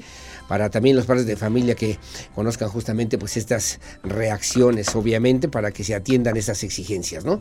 Bueno, las 7:49 de la mañana, eh, Magis Alcocer está lista también con lo que está el balance, pues, cómo va el avance de la obra, de la obra de 5 de febrero. Adelante, mi querida Magis Alcocer, te saludo con muchísimo gusto. Buenos días. Adelante, por favor. Hoy por ti seguimos construyendo el futuro de la movilidad de Querétaro.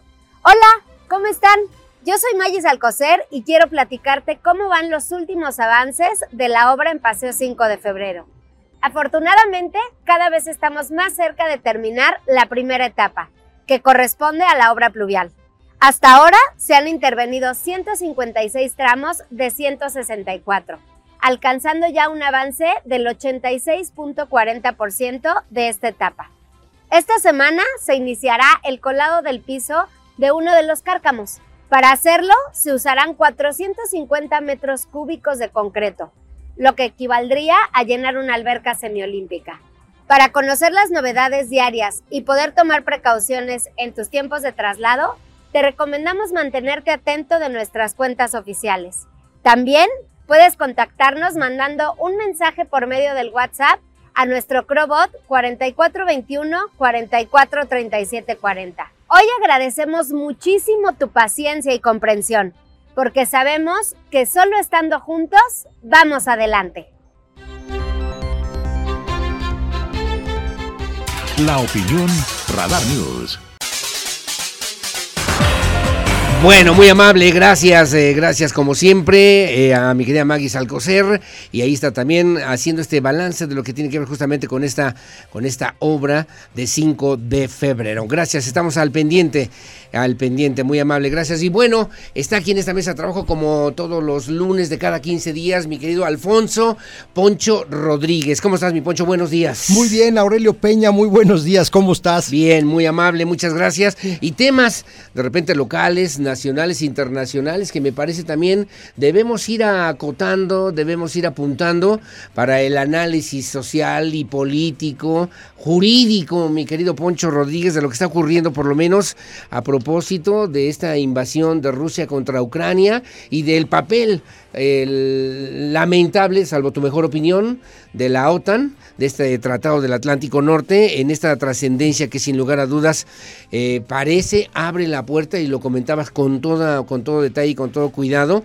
lo que pudiera ser el inicio, la puerta de una conflagración, de una guerra mundial, pues, mi querido Poncho Rodríguez. Sí, Aurelio Peña, mira, en, este orden de ideas, pues nosotros como parte también del concierto internacional en, México, pues hemos querido de alguna manera, hablo hemos como, como nación, eh, de alguna manera intervenir eh, y de alguna manera tratar de mediar en, en, eh, en, la Organización de las Naciones Unidas, pidiendo el apoyo de, de personalidades o personajes de, de, del ámbito mundial que, que pudieran tener neutralidad y credibilidad.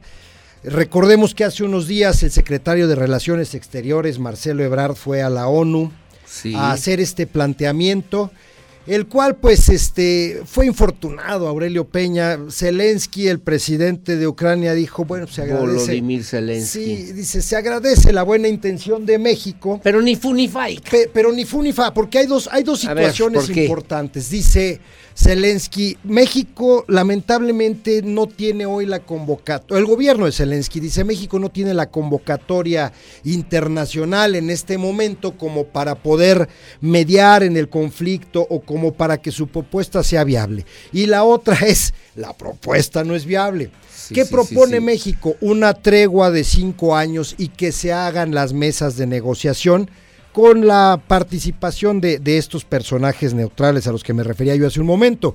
Dice el gobierno de Zelensky, ¿cómo es posible que se pida a Rusia que siga ahí dentro y que se instalen mesas de negociación para que se fortalezca, claro, sí, claro. para que se haga de reservas y entonces planee su siguiente ofensiva.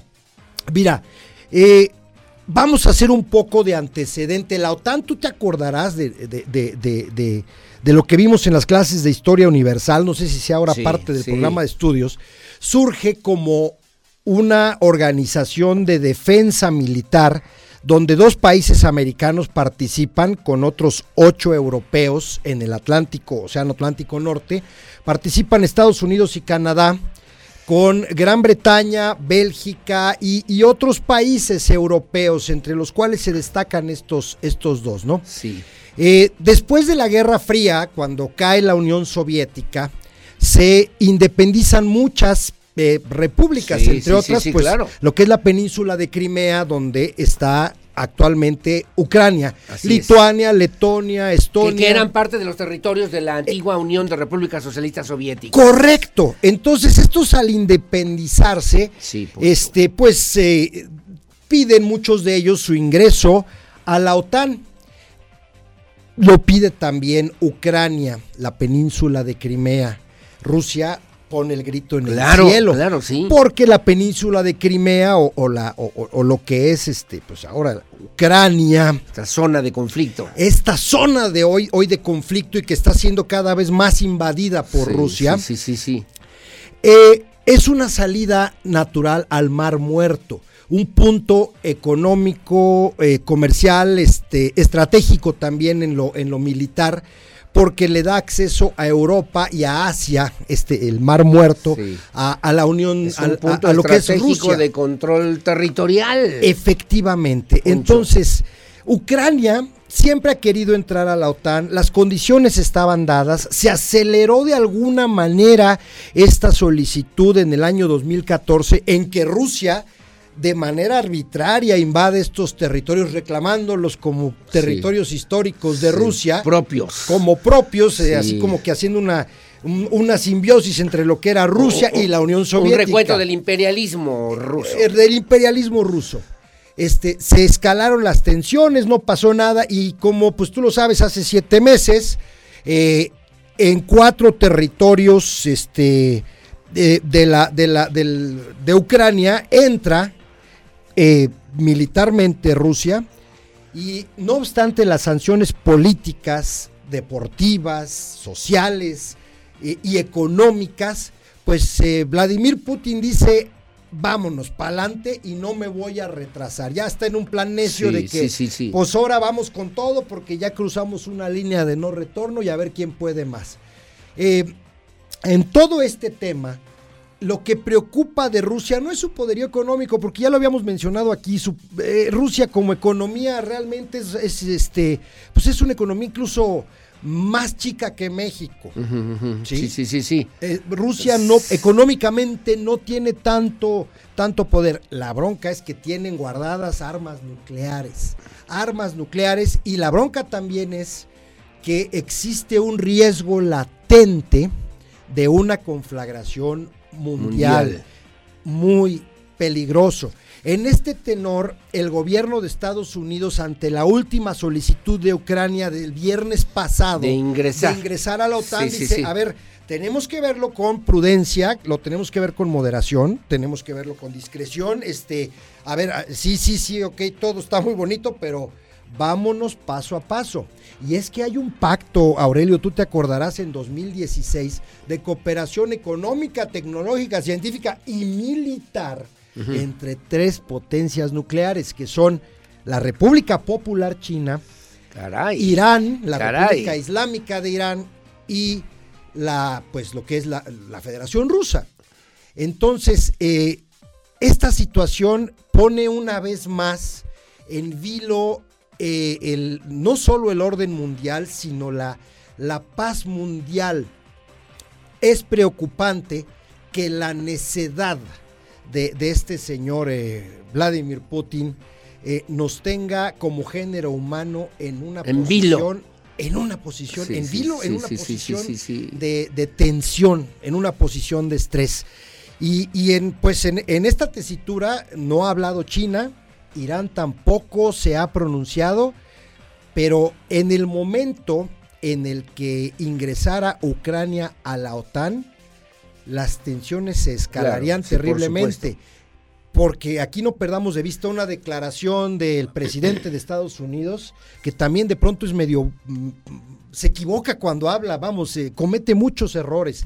Hizo una expresión muy agresiva en este momento de tensión. Dice, estamos dispuestos en la OTAN, hablando por todos, a defender cada centímetro de territorio de nuestros países aliados. Y esto eh, simultáneamente a la solicitud eh. de Ucrania de entrar a la OTAN, a ver si... para eso se creó la OTAN, pero no eches bronca, Biden, o sea, no va por ahí. Sí, sí, sí. No perdamos de vista, Rusia está ya... Una mala estrategia diplomática también y política incluso de sí, Aurelio presidente norteamericano Joe Biden. En, este orden de ideas, ya Rusia está tomando reservistas, muchachos de tu edad y de mi edad, como tercera reserva. Más bien jóvenes, mi querido Poncho. chamacos de nuestra edad. Oye. ah, no, no, sí, pero, pero ya independientemente... 300 mil soldados de entre la población civil, lo que sería una auténtica Guardia Nacional y una reserva militar ya se cerraron las fronteras este viernes a turistas eh, rusos con Finlandia. Este, no están pudiendo salir. Hubo, hay, hay notas de la BBC de Londres y de Reuters que hablan del ataque de fuerzas militares rusias a convoyes civiles que estaban tratando de Puede ser el inicio, el inicio de una conflagración mundial de eh, impresionantes dimensiones, mi querido Poncho. Y como en la década de los 70, durante la crisis de los misiles eh, eh, con Fidel Castro, te acordarás, y Kennedy, pues ahora estamos viviendo esta situación. de cochinos en Cuba. y, pues sí, después de la, después de la liberación, de la revolución socialista cubana. Así es. Este, creo, Aurelio Peña, que pues es un momento donde desde aquí de México realmente no podemos hacer mucho pero bueno, pues para todos. Pero el, carácter, perdóname nada más, y nos queda el tiempo, pero el carácter que diplomáticamente mantuvo incluso el, gobierno mexicano después de los años 70, de esta política exterior activa, de no intervención, respeto a la soberanía, de que se manifestaba públicamente en contra de cualquier invasión hoy, en el mundo. estaríamos esperando que, siendo México un país Debería que fue condenar. por Francia y por Estados Unidos en la historia, y que siempre habla de la soberanía, debería condenar este referendo fraudulento que, o esta referenda fraudulenta que hizo sobre cuatro eh, territorios en Crimea, eh, Rusia, debió haberlo hecho. Debió haberlo hecho. México debió haber condenado esa violación a la soberanía de estos países. Rusia atacó cuatro territorios o cuatro repúblicas. Sí, pero ahí uso el recurso de ahí no me meto, yo ahí no me meto porque yo respeto lo que ah, cada uno de los países. O, me quedo callado, pero hoy mando a mm. mando al secretario de Relaciones Exteriores a cándidamente decir, como también te acordarás de Vicente Fox cuando dijo, yo voy a resolver el problema entre las dos Coreas.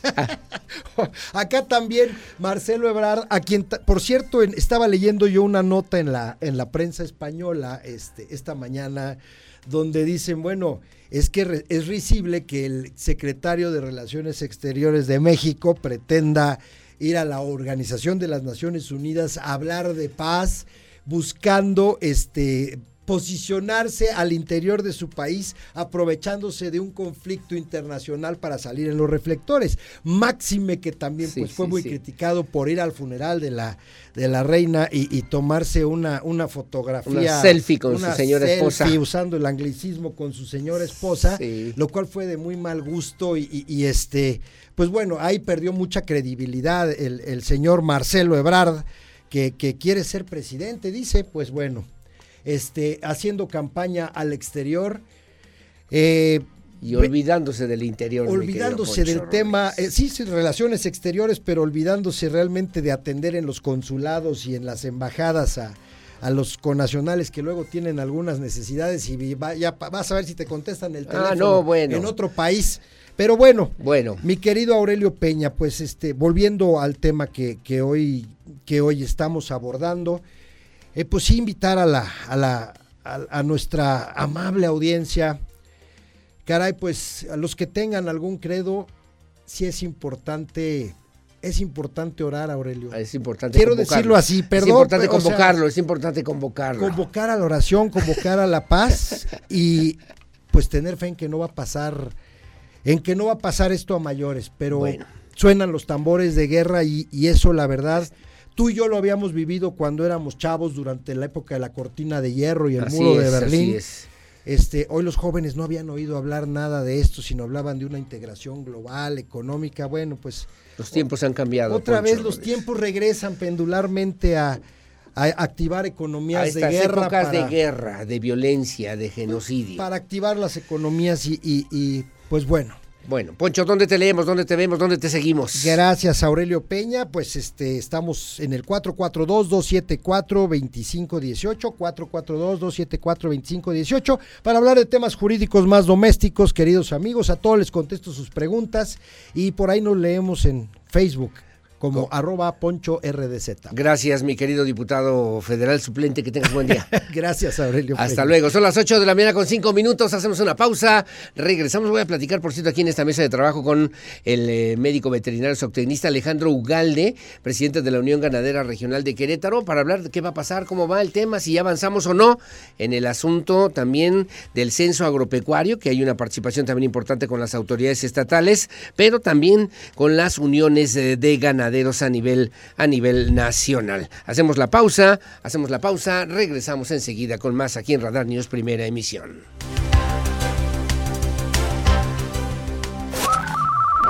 Comunícate con nosotros. Haz tu denuncia ciudadana al WhatsApp 442-592-1075. En un momento estamos de regreso. Radar 107.5 FM y Canal 71, la tele de Querétaro.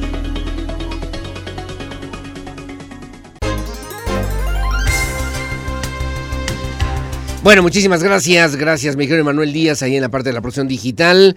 Como siempre, en esta mesa de trabajo y le agradezco infinitamente está el presidente de la Unión Ganadera Regional de Querétaro, Alejandro Ugal de Tinoco, temas importantes justamente que tiene que ver que tiene que ver con el censo agropecuario que el Instituto Nacional de Geografía Informática lleva a cabo para contabilizar lo que realmente en términos económicos representa y significa el campo, que dicho sea de paso, salvo su mejor opinión, pues es el sector primario, sí de la economía, que no es el primero, pienso yo, por lo menos en términos presupuestales, ahora que se han hecho las diferentes propuestas para apoyar, para generar recursos, para generar infraestructura, para que haya sistemas de riego, para que haya también otro tipo de aportaciones y haya un verdadero y auténtico crecimiento del trabajo que día a día se realiza en el campo y que, salvo su mejor opinión, y ahorita nos va a contestar Alejandro Ugal de Tinoco, bueno, pues esta seguridad alimentaria queda literalmente eh, pues eh, al garete, ¿no? En lo que significa justamente la historia nacional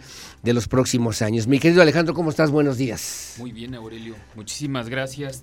Este, y tienes toda la razón. Fíjate que eh, te puedo decir que desde hace, desde el 2018 que no se hacía el Censo Nacional Agropecuario. Y la realidad es que hay algo que yo siempre he dicho, que el que no se mide no se mejora. Claro. Pero aparte de todo, yo creo que necesitamos muchísimo más darle el enfoque al sector primario. Nos estamos preocupando por muchos sectores económicos, pero no nos estamos preocupando por lo principal que es el alimento. Así es. La soberanía alimentaria no, todavía no nos cae el 20, que no debemos de depender de otros países de lo que nosotros estamos eh, consumiendo, principalmente granos, cárnicos, lácteos. No podemos depender porque en cualquier momento pues lo estamos viviendo eh, al día de hoy con una, un conflicto bélico entre Ucrania y, Rusia. Rusia sí. Y nos, ya se movieron los mercados, pero por la Unión eh, Europea perdón, se dependía muchísimo de lo que producía esa zona y pues han encarecido muchísimo los precios por allá. Deberíamos de empezar nosotros a ver cómo, qué estrategias podemos hacer para volver al campo, al sector primario, inducirlo a que le, a que le invierta y a ser más productivos. México, sinceramente, pudiéramos ser autosuficientes en muchos, en muchos productos del sector primario.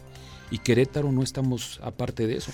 Caray. Seguimos produciendo lo mismo desde hace 25 años y yo creo que ya es momento de voltear a ver y meterle inversión al sector primario. Y lo que a mí me compete en este comité, lo dices bien, se formó un comité aquí en Querétaro presidido por, la CDA a través de su titular, el ingeniero Rosendo Anaya. Sí, sí. Y bueno, con la gente del INEGI, eh, pues nos abocamos a promover ahorita el censo.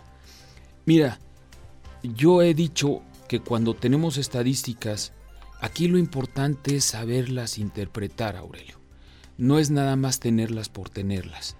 Yo les digo y les promuevo a, toda mi gente, a todo el sector pecuario, somos más de 22 mil productores en el estado, y les digo que es importante saber qué tenemos para la estrategia que vamos a hacer, no nada más de aquí al año que entra o en este sexenio, sino en los próximos 20 o 50 años.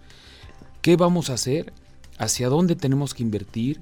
si hay que mover, si hay que subirle, si hay que bajarle, nos va hasta autoevaluar si hemos sido productivos, no hemos sido productivos, dónde hay que meterle más en lo que es tecnología de transferencia de embriones, transferencia de, de tanto inseminación artificial, nutrición, pero ya con una medición real. Entonces, eh, para mí es muy importante qué datos va a arrojar lo que tenemos en el Estado. Luego muchas veces nosotros nos vamos con los inventarios que, pues la realidad en, la Unión Ganadera manejamos el SINIGA, que es el Sistema de Identificación Nacional, y nos vamos a, la, pues, a lo que nos dice, eh, vamos, es a la palabra el, productor, y tenemos estadísticas, pero luego no corresponden con lo que tenemos realmente. Claro. Entonces yo creo que ahora con lo del INEGI, los datos nos los van a empezar a dar a partir de mediados de año del 2023 y esto nos dará oportunidad hacia dónde podemos incluso gestionar los recursos, qué vamos a trabajar a nivel municipal, estatal o federal, pero ya con exigencias propias y con, un, con una visión y un Muy puntual, muy puntual, muy clara. Eh, hace unos días hablábamos del Día Nacional y me refiero nada más a lo que tú ya comentabas, el Día Nacional del Maíz, que incluso en estos últimos años hemos tenido que recurrir como país a comprar maíz a los Estados Unidos para poder abastecer el mercado interno, lo que implica una situación de alto riesgo para las economías locales y sobre todo para los productores del campo, que cuando hablamos de productores del campo son, ah, los hombres del campo, son los que hacen los jitomates, son los que hacen eh, las tortillas, son los que hacen los alimentos de todos los días en la mesa de los ingenieros, abogados y conductores de radio, mi querido Alejandro Galdetti. y, te digo algo, Aurelio, yo creo que en, casa muchos tenemos a la, a la, mejor administradora del mundo, que es nuestra, nuestra esposa, y ella es la que tiene que ver cómo va administrar estos recursos en la canasta básica. Entonces, normalmente nosotros vemos otros sectores y damos por hecho de que en el refrigerador debe haber jitomates, leche, carne, pero no sabemos a qué costo. Eh, yo los invito, la verdad, que reflexionemos qué vamos a hacer con el sector primario en los próximos 20 años. Estamos cambiando el uso de suelo, están yéndose a la industria, lo vemos bien, pero no podemos dejar aparte a lo que nos está eh, alimentando principalmente no nada más al país, sino también aquí al Estado. ¿Se espera un futuro incierto todavía para las economías locales? Estoy pensando en los 18 municipios de Querétaro, pero también en una visión nacional, una visión global, Alejandro. Sí, fíjate que lamentablemente ya estamos globalizados, nosotros ya dependemos de los precios internacionales y como se mueven los precios, pues así son. Eh, y ahora peor tantito con las inclemencias del tiempo que por, por lo menos en Querétaro no llovió lo que tenía que haber llovido y esto nos, nos va a afectar en este ciclo que, pensábamos recoger para, para, que pudiéramos abatir un poquito los costos. Pero eh, yo no veo un, un, futuro real cómo va cómo se le va a invertir las políticas públicas que ha, ha metido al día de hoy el gobierno federal en no no incentivar a la producción, más bien sus programas asistenciales, nos ha mermado muchísimo. Y vamos a tener un retraso, Aurelio, eso sí te lo digo. Vamos a tener un retraso por esta falta de inversión. Ya vemos que la política la va a llevar en estos seis años que van a estar al frente y eh, tarde que temprano pues vamos a repercutir. Ahora se habla de alianzas, posibles alianzas, nuevas alianzas, o qué tenemos que pensar, o cuál podría ser, digo, yo sé que no tienes las soluciones así, ni tienes bolita de cristal, mi querido Alejandro Ugalde, pero decir, bueno, por, dónde habría que caminar considerando la experiencia que tú tienes del campo? Fíjate, Aurelio, que definitivamente no podemos estar estáticos. La verdad, la ganadería en el Estado no, no podemos. Hemos estado invirtiendo, al fin y al cabo, los pocos recursos que tenemos los tenemos que definir. Y ahora lo que estamos haciendo es eh, trabajar con, con, vínculos con instituciones educativas. Fíjate que con la UAC ya nos sentamos. Y entonces, pues empezamos ya a trabajar entre nosotros, entre iniciativa privada, con el sector académico, para ver cómo vamos a hacer ellos nos quiero que capaciten a mi gente para que tengan más tecnología, para que tengan este, evaluación de, nutricional.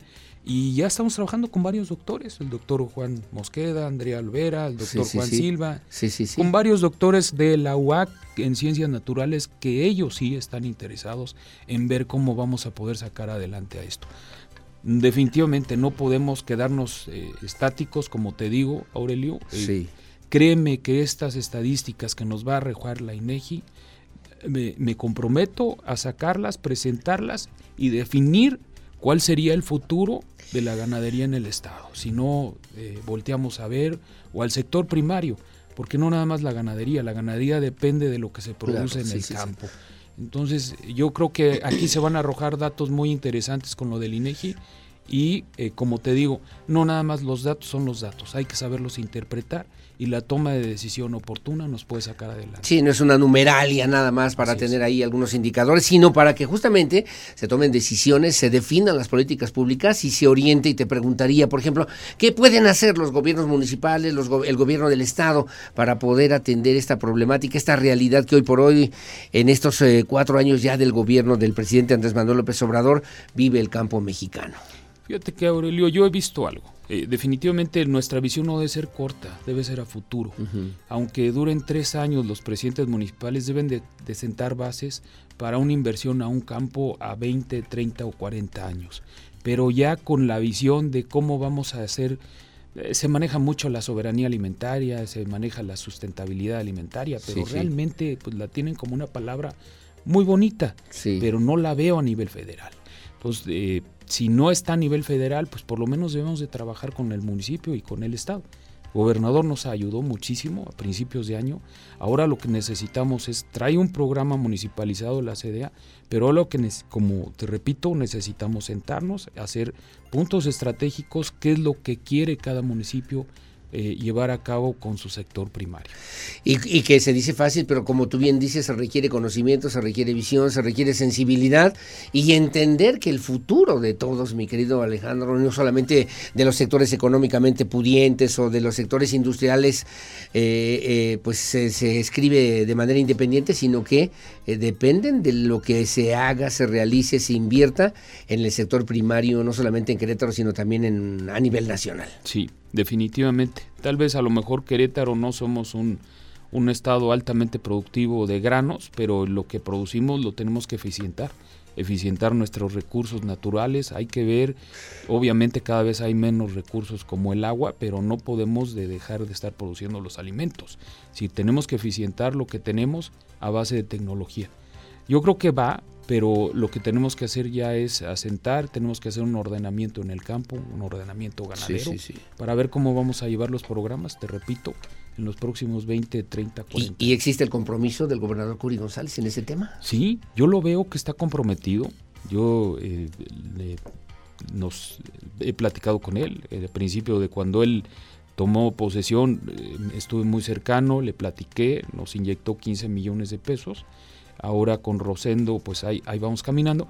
Aquí el detalle es que tal vez ahora ya con esta herramienta que vamos a tener de, de lo que nos arroje el INEGI, pues nos va a dar oportunidad de, hacer ahora sí una verdadera programación para un, campo productivo en los próximos años. Me preguntan si, eh, eh, dice también, en materia sustentable y sostenible, están haciendo algo en lo que tiene que ver con la ganadería regenerativa. Por supuesto, por supuesto. Mira, yo creo mi que, compañera directora de noticieros. Por supuesto, mira, yo creo que es algo que a nosotros nos preocupa y nos ocupa el día de hoy. Eh, estamos haciendo rotación de praderas, eh, manejo de, holístico con, los animales, principalmente en la zona serrana. Pero no podemos dejar de producir en la zona serrana. La zona serrana es, es el principal productor en el estado. ahí tenemos más del 55% de los productores. Pero además ahí es donde se producen los, los, los becerros que después se vienen y se engordan en Ezequiel Montes. Pues yo creo que eh, no es desaparecer por desaparecer, sino trabajar con este sistema. Eh, eh, estamos obviamente trabajando para la regeneración de, bonos de carbono, pero yo creo que lo único que tenemos que hacer es alinear bien, como te lo repito, hacer un ordenamiento tanto en el campo como en el sistema pecuario y podemos detonar muy bien la economía a escala. Así yo yo lo veo. Ojalá. Hay que, hay que ver qué nos arrojan estos números porque muchas veces pues, estamos eh, pensando que estamos haciendo bien con ciertos programas, pero no estamos analizando lo que tenemos en el Estado. Con estos datos que nos pueda pasar el INEGI, yo creo que podemos definir perfectamente hacia dónde. ¿Cuándo van a estar disponibles ya estos datos del censo agropecuario, Alejandro? Te, repito, eh, la licenciada, estuvieron con nosotros del, del, del, INEGI, la licenciada Clara, a quien le mando, Clara Arteaga, que le mando un saludo, y al licenciado Mario Ruiz, y se comprometieron que a partir de abril ya empezarían a arrojar los primeros datos y ya a mediados de año ya tuviéramos los datos definidos. Abril 2023, entonces conocer estos datos de cuál es la situación del campo a nivel nacional y particularmente del campo queretano. Así es, Aurelio. Para que de ahí tomemos decisiones, tomen decisiones quienes tienen que hacerlo, además. Y dar a conocer, es decir, yo creo que lo más importante es que sepamos dónde estamos parados y cuál sería el futuro inmediato de lo que se produce en el Estado. Bueno, pues estaremos al pendiente. Te manda saludos el doctor, que también es colega tuyo, Zacarías Urquiza. Ah, un abrazo. Enhorabuena. Un abrazo, gracias. Como siempre, muy amable. Pues estaremos atentos. Espero que sean tiempos eh, mejores, por lo menos para el desarrollo agroindustrial, agropecuario en el campo queretano y que también los eh, gobiernos tengan la sensibilidad, no para ayudar, no para ir con una visión incluso eh, de, de, compasión de lo que tiene que ver con la realidad del campo, mi querido, mi querido querido Alejandro Ugal de Tinoco, sino para que realmente nos demos cuenta de que el campo es la única y la mejor estrategia para poder vencer las adversidades en contra de la pobreza, de la desigualdad y de lo que tiene que ver con el desarrollo económico industrial, que de repente es lo que se presume, es lo que se pues cacarea, como decimos nosotros en términos periodísticos, pero estamos descuidando la esencia, la estructura y la raíz de la sociedad, en este caso de la sociedad queretana y de la sociedad mexicana. Sí, mira, yo quiero nada más retomar un poquito de dónde, de dónde venimos y las culturas prehispánicas, siempre su desarrollo, su actividad económica era la agricultura y la ganadería. Si no pensamos en eso, no pensamos en nuestras raíces, las perdemos y abocamos, te lo repito, no está mal que tengamos otra economía, por supuesto, pero al fin y al cabo no podemos depender de esas, de esas dos actividades porque es el sector primario que es lo que te da el sustento de todo lo demás. Pues estaremos al pendiente, como siempre, mi querido presidente de la Unión Ganadera Regional de Querétaro, Alejandro Ugalde Tinoco, por compartir estas reflexiones con la audiencia de Radar News en esta primera emisión. Que tengas buenos días, mi querido Alejandro. Aurelio, muchísimas gracias y, y gracias a todo tu auditorio y les pido que por favor ayuden, ayuden al sector primario, consuman lo nuestro, consuman lo que se produce en el Estado. Gracias, Alejandro. Que tengas buenos días. Gracias. Son las 8 con 25 de la mañana. Su opinión siempre la más importante. Gracias a don Antonio González. Un abrazo, muchos saludos y gracias. Eh, que tengan buen día. Gracias a mi querida Sandra Ugalde también. Bueno, buenos días. Y como siempre, también a Lupita Mendoza, Leti Sainz Uribe. Muchas gracias. Saludos a Ulises Gómez. Gracias también. Y saludos a mi querida Maru, que también nos hace favor de sintonizarnos aquí en el centro histórico de Querétaro. Hacemos la pausa. Volvemos enseguida con más.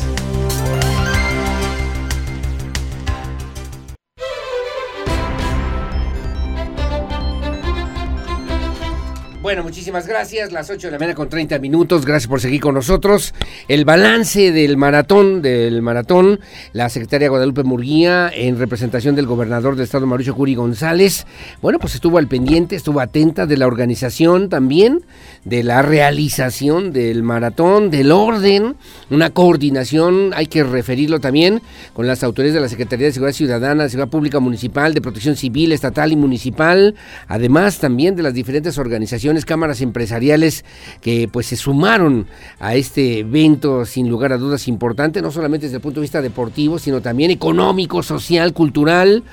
De, mm, de, lo que significa la posibilidad de compartirlo en familia. Lo, lo, hablaba hace un momento con mi amigo, con mi amigo Zacarías Urquiza, también corrió 5 kilómetros igualmente, pero ir con la familia, ir de la mano, con la esposa, con el niño, con la niña, y pues obviamente genera, genera familias familias fuertes, sólidas, congruentes, capaces y que al mismo tiempo podamos disfrutar de esta ciudad, de esta sociedad y de este espacio para, para sentirnos mejor cada día. Bueno, la secretaria Muría hizo un balance, reportó saldo blanco en este Maratón Querétaro 2022, lo calificó también como un evento exitoso y bueno, hubo algunas atenciones por lesiones menores algunos esguinces, algunos calambres. Afortunadamente no se requirió ningún traslado a ningún hospital después de la participación de alrededor de 18 mil, 19 mil personas en las calles de Querétaro. Andrea Martínez tiene los detalles se registró saldo blanco en la realización del Querétaro Maratón 2022. La secretaria de Gobierno estatal Guadalupe Murguía Gutiérrez informó que no se registraron incidentes mayores durante la realización de este evento deportivo. Indicó que solo se dieron atenciones por lesiones menores y afortunadamente no hubo traslados a hospitales los competidores. Ha habido saldo blanco, las cosas se han dado muy bien. Algunas personas han tenido lesiones menores a las que han tenido que atender, pero no ha habido traslados a hospitalización hasta este momento. Hay un centro de mando aquí eh, muy importante con todas las corporaciones y me daban ahorita este reporte. Si ha habido lesiones menores producto de la carrera, los que se les ha auxiliado, no ha sido necesario llevarlos a ningún hospital. Murguía Gutiérrez añadió que durante esta justa deportiva hubo vigilancia y presencia de los cuerpos de seguridad durante todas las rutas del maratón, así como un centro de mando que se mantuvo al pendiente de todo lo que ocurría reveló que además de los casi 15.000 corredores registrados en el Querétaro Maratón, cerca de mil personas más participaron sin número. Para Grupo Radar, Andrea Martínez.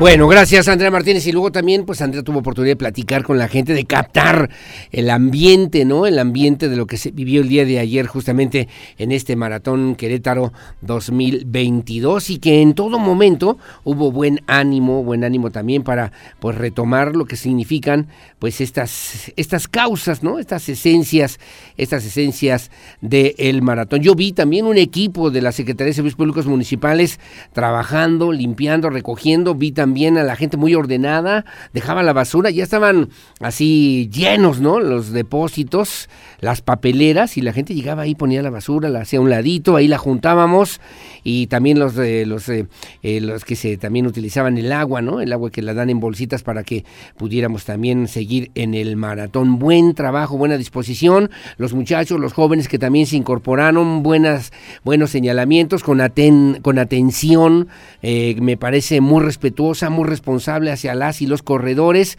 La verdad, la verdad es que da gusto, ¿eh? da gusto en esta misma convocatoria, en esta misma, en esta misma referencia. Y bueno, pues muchas personas incluso que salieron a correr con causa. Había un señor que llevaba un niño, una niña, unos 6, 7 años, y corrió 10 kilómetros, por cierto, y la llevaba la llevaba en la espalda para pues eh, en esta misma causa seguir adelante de lo que obviamente significa también esta posibilidad de vencer nuestros miedos, nuestros miedos y que significó también para muchas familias esta oportunidad de disfrutar de las calles, de las avenidas aquí en Querétaro. Andrea Martínez también tiene los detalles. Tras dos años de ausencia a causa de la pandemia, este año regresó a las calles de la ciudad el Querétaro Maratón 2022 en su décimo primera edición y en la cual participaron 14.900 corredores que se dieron cita este 2 de octubre. Desde las 6.20 de la mañana se dio el banderazo de salida al primer contingente de personas en sillas de ruedas, ciegas y débiles visuales para posteriormente salir las distancias de 42, 21, 10 y 5 kilómetros. Mientras que las y los queretanos salieron a las calles del primer cuadro de la ciudad para alentar con porras y gritos a todos los participantes. En los 42 kilómetros, los primeros lugares fueron para Argentina Valdepeña Serna de Coahuila y para Rogers Ondati Gesaba de Kenia. En los 21 kilómetros, los ganadores fueron Risper Villaki de Zacatecas y David Mendoza Sánchez de Querétaro. Orgullosamente queretano.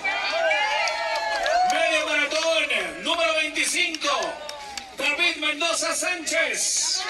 Tiempo oficial, una hora. ¡Bravo, Querétaro! 26 segundos, orgullosamente queretano. Primer lugar, medio maratón, 21 kilómetros. En la categoría de sillas de ruedas de 21 kilómetros, los ganadores fueron Evelyn Enciso y Marco Antonio Caballero Padilla, y en la categoría de ciegos débiles visuales, los primeros lugares fueron para Joana Alejandrina Ramos Aceves y Leonardo Villafaña Contreras. De acuerdo con datos de la Secretaría de Gobierno Estatal, se registró en total una afluencia de poco más de 19 mil asistentes entre corredores, participantes y espectadores. Además, en el operativo de seguridad participaron cerca de 8 200 elementos y más de 230 unidades de la Policía Estatal y las Secretarías de Seguridad Pública de los municipios de Corregidora y de Querétaro, así como la Secretaría de Movilidad, la Coordinación Estatal de Protección Civil y las coordinaciones municipales de Querétaro, El Marqués y Corregidora, además de bomberos de Querétaro y personal del Centro de Capacitación en Urgencias Médicas, del Centro Regulador de Urgencias Médicas y Medcare, así como elementos de corporaciones de seguridad privada. Entre las autoridades estatales asistentes se encontraban la secretaria de Salud Martina Pérez Rendón, el director del Instituto del Deporte y la Recreación del Estado de Querétaro, Eduard Sánchez del Río, la secretaria de Cultura Estatal Marcela Herbert Pesquera, la secretaria de Gobierno Estatal Guadalupe Murguía Gutiérrez y la titular del Instituto de Vivienda de Querétaro, Lorena García Alcocer. Para Grupo Radar, Andrea Martínez. Bueno, gracias Andrea Martínez. Y mira, a ver si podemos ver nada más unas fotografías que pudimos captar durante el maratón, que ya referíamos, por ejemplo, ¿no? Una señora que traía en la espalda un, pues un cartel, ¿no? Una, una hoja donde decía me esguincé. Iba caminando los cinco kilómetros, por cierto, porque tuvimos oportunidad de platicar con ella.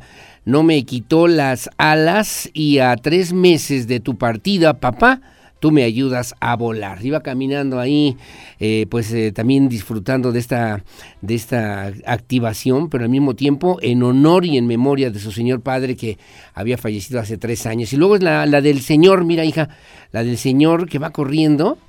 Es una niña, ¿no? Es una niña, va corriendo con su niñita a espaldas y acabó además los 10 kilómetros, lo vimos pasar después llegando a la meta, la verdad, la verdad, mis respetos, con qué ánimo, con qué ganas al equipo también de servicios públicos municipales, ahí recogiendo la basura, los eh, miles, miles de también de plátanos que entregaron a todos los corredores para el tema del potasio y los calambres, ya saben, ¿no? Los que pues no somos corredores así de, de, de 21, de 42, 5 pudimos hacerlo en familia, pero siempre con esta posibilidad de disfrutar siempre eh, pues eh, de esta gran, gran experiencia que ojalá se pueda mantener y ojalá incluso se puedan aumentar también aquí en Querétaro. las 8 de la mañana con 39 minutos.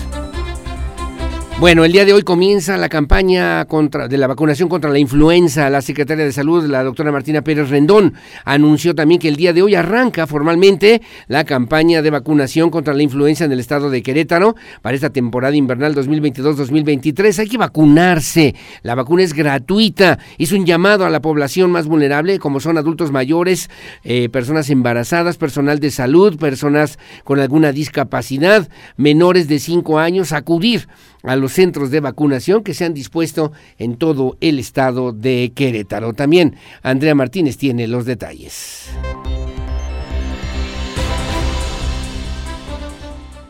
Este lunes arranca la campaña de vacunación contra la influenza en el estado de Querétaro para la temporada invernal 2022-2023, anunció la secretaria de Salud Estatal, Martina Pérez Rendón. De esta manera hizo un llamado a la población más vulnerable como adultos mayores, embarazadas, personal de salud, personas con discapacidad y menores de 5 años acudir a vacunarse a los centros de salud. Estamos invitando a que bueno, estén muy atentos en dónde estarán los módulos. En un principio pues van a ser todos los centros de salud, las unidades de medicina familiar.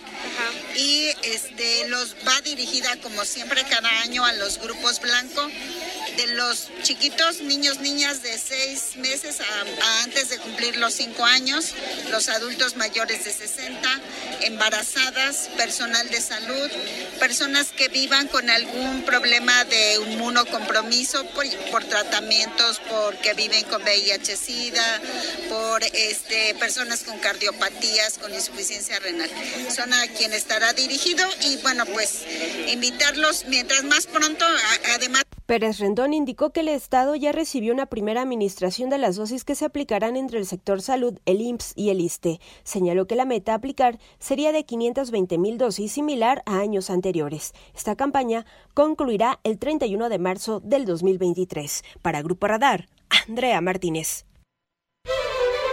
Bueno, gracias, gracias Andrea Martínez. Te mandé la fotografía de la doctora, ¿no? Martina Pérez Rendón va en la 5 kilómetros con el número 12.332 y ahí con su hijo Emanuel Puga. enhorabuena y felicidades. Sé que bueno que también se logró esta participación y luego además el anuncio de la influenza, que por cierto el día de hoy, el día de hoy formalmente se realizará justamente el inicio de esta campaña de vacunación contra la influenza aquí en Querétaro, un tema que por cierto, que por cierto se estará realizando, se estará realizando, ahorita le voy a decir en dónde exactamente y a qué horas para que también estemos al pendiente de parte de la Secretaría de Salud. Es a las 11 de la mañana, es el arranque de la campaña de la vacunación contra la influenza en el aula de la Secretaría de Salud, ahí en la calle de 16 de septiembre, oeste número 51, en la colonia Centro Histórico. Las 8 de la mañana con 42 minutos. Gracias a usted que nos hace favor de sintonizarnos. Buenos días. Nos puede informar sobre los centros de vacunación de la influenza. Gracias a la señora María del Carmen Ugalde. Hoy a las 11 de la mañana van a decir los lugares, son, hay centros comerciales donde se estará aplicando de manera gratuita. Ya saben el módulo que está ubicado ahí en Plaza de Armas y también ah, en el de la tienda del Sol, donde regularmente se establecen también estos centros de vacunación contra la influenza. Gracias, hacemos la pausa, hay un audio, pero el regreso, ahora voy a la pausa y regreso. Un audio lo escuchamos encantado de la vida en este espacio informativo. Su opinión siempre la más importante. Volvemos.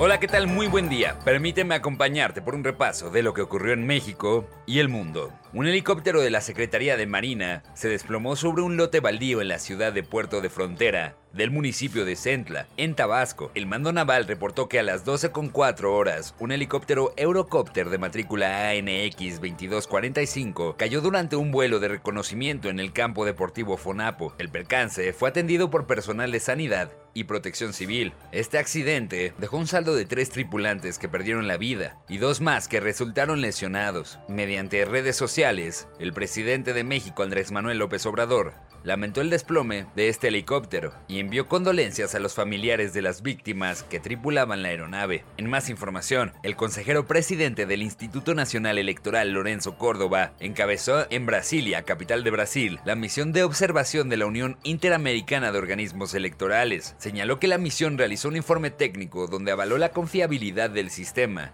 en el que Brasil ha destinado una importante inversión pública durante dos décadas y media para sus elecciones, de las cuales vamos a continuar hablando. Y es que en punto de las 17 horas locales del día de ayer, el Tribunal Superior Electoral de Brasil cerró la recepción de votos con saldo blanco y únicamente con la sustitución de 2.196 urnas que representan el 0,41% del total instaladas. Y una de las reacciones ante las elecciones en Brasil viene de la mano del expresidente estadounidense Donald Trump, quien apoyó la posibilidad de reelección del mandatario brasileño Jair Bolsonaro, a quien definió como un líder fantástico. Para finalizar, tras la tragedia ocurrida en un partido de fútbol de Indonesia, las autoridades de este país rebajaron ayer domingo de 174 hasta 125 la cifra de muertos a raíz de los grandes disturbios ocurridos en este evento. Varios supervivientes y testigos de la espiral de violencia denunciaron la brutalidad de la policía, que además de disparar bombas de gas, también utilizaron porras y proporcionó golpes y patadas contra los hinchas de acuerdo con los relatos recopilados por los medios locales. Esto fue todo por mi parte, que tengan un excelente inicio de semana. Informó para Grupo Radar Mauricio González. Bueno, muy amable, gracias. Las 8 de la mañana con 49 minutos, 8.49. Gracias por seguir con nosotros.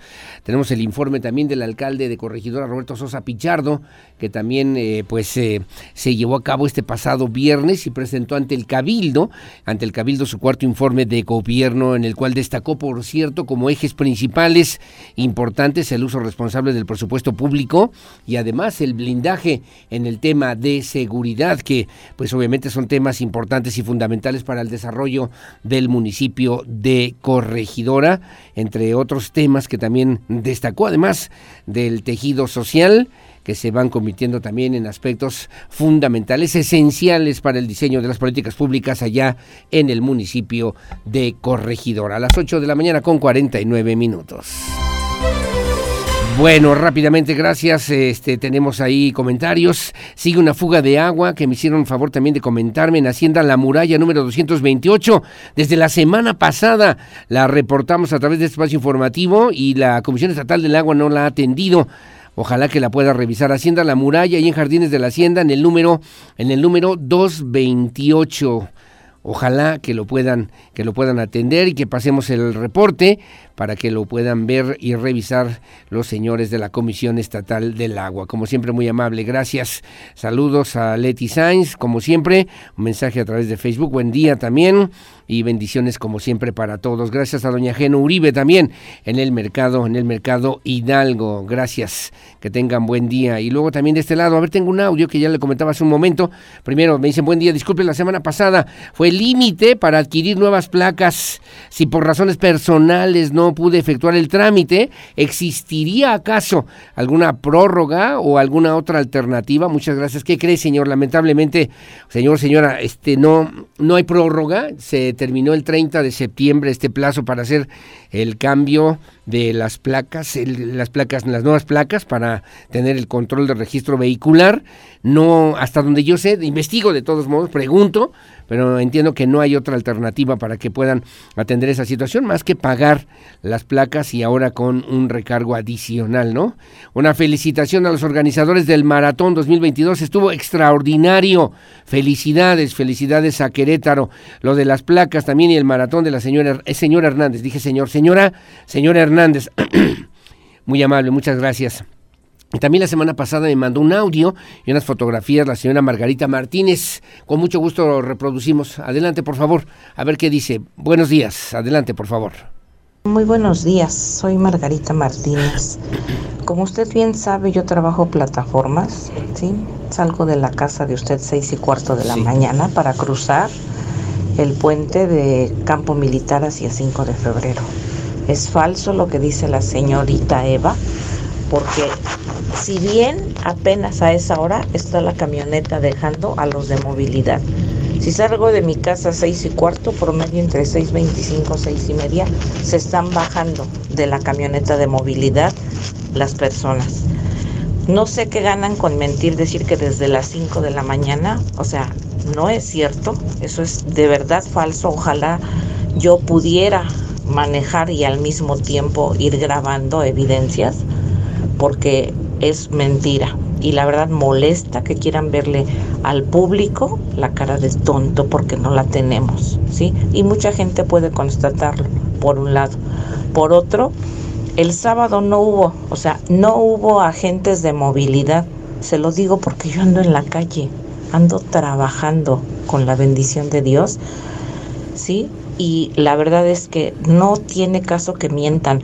Así como ver que dicen que están trabajando 24 por 7, en las obras y le digo porque no puede uno no tiene uno tiempo pero podría filmar que luego están parados los trabajadores mirándose unos a otros fumando sí y ellos no tienen la culpa.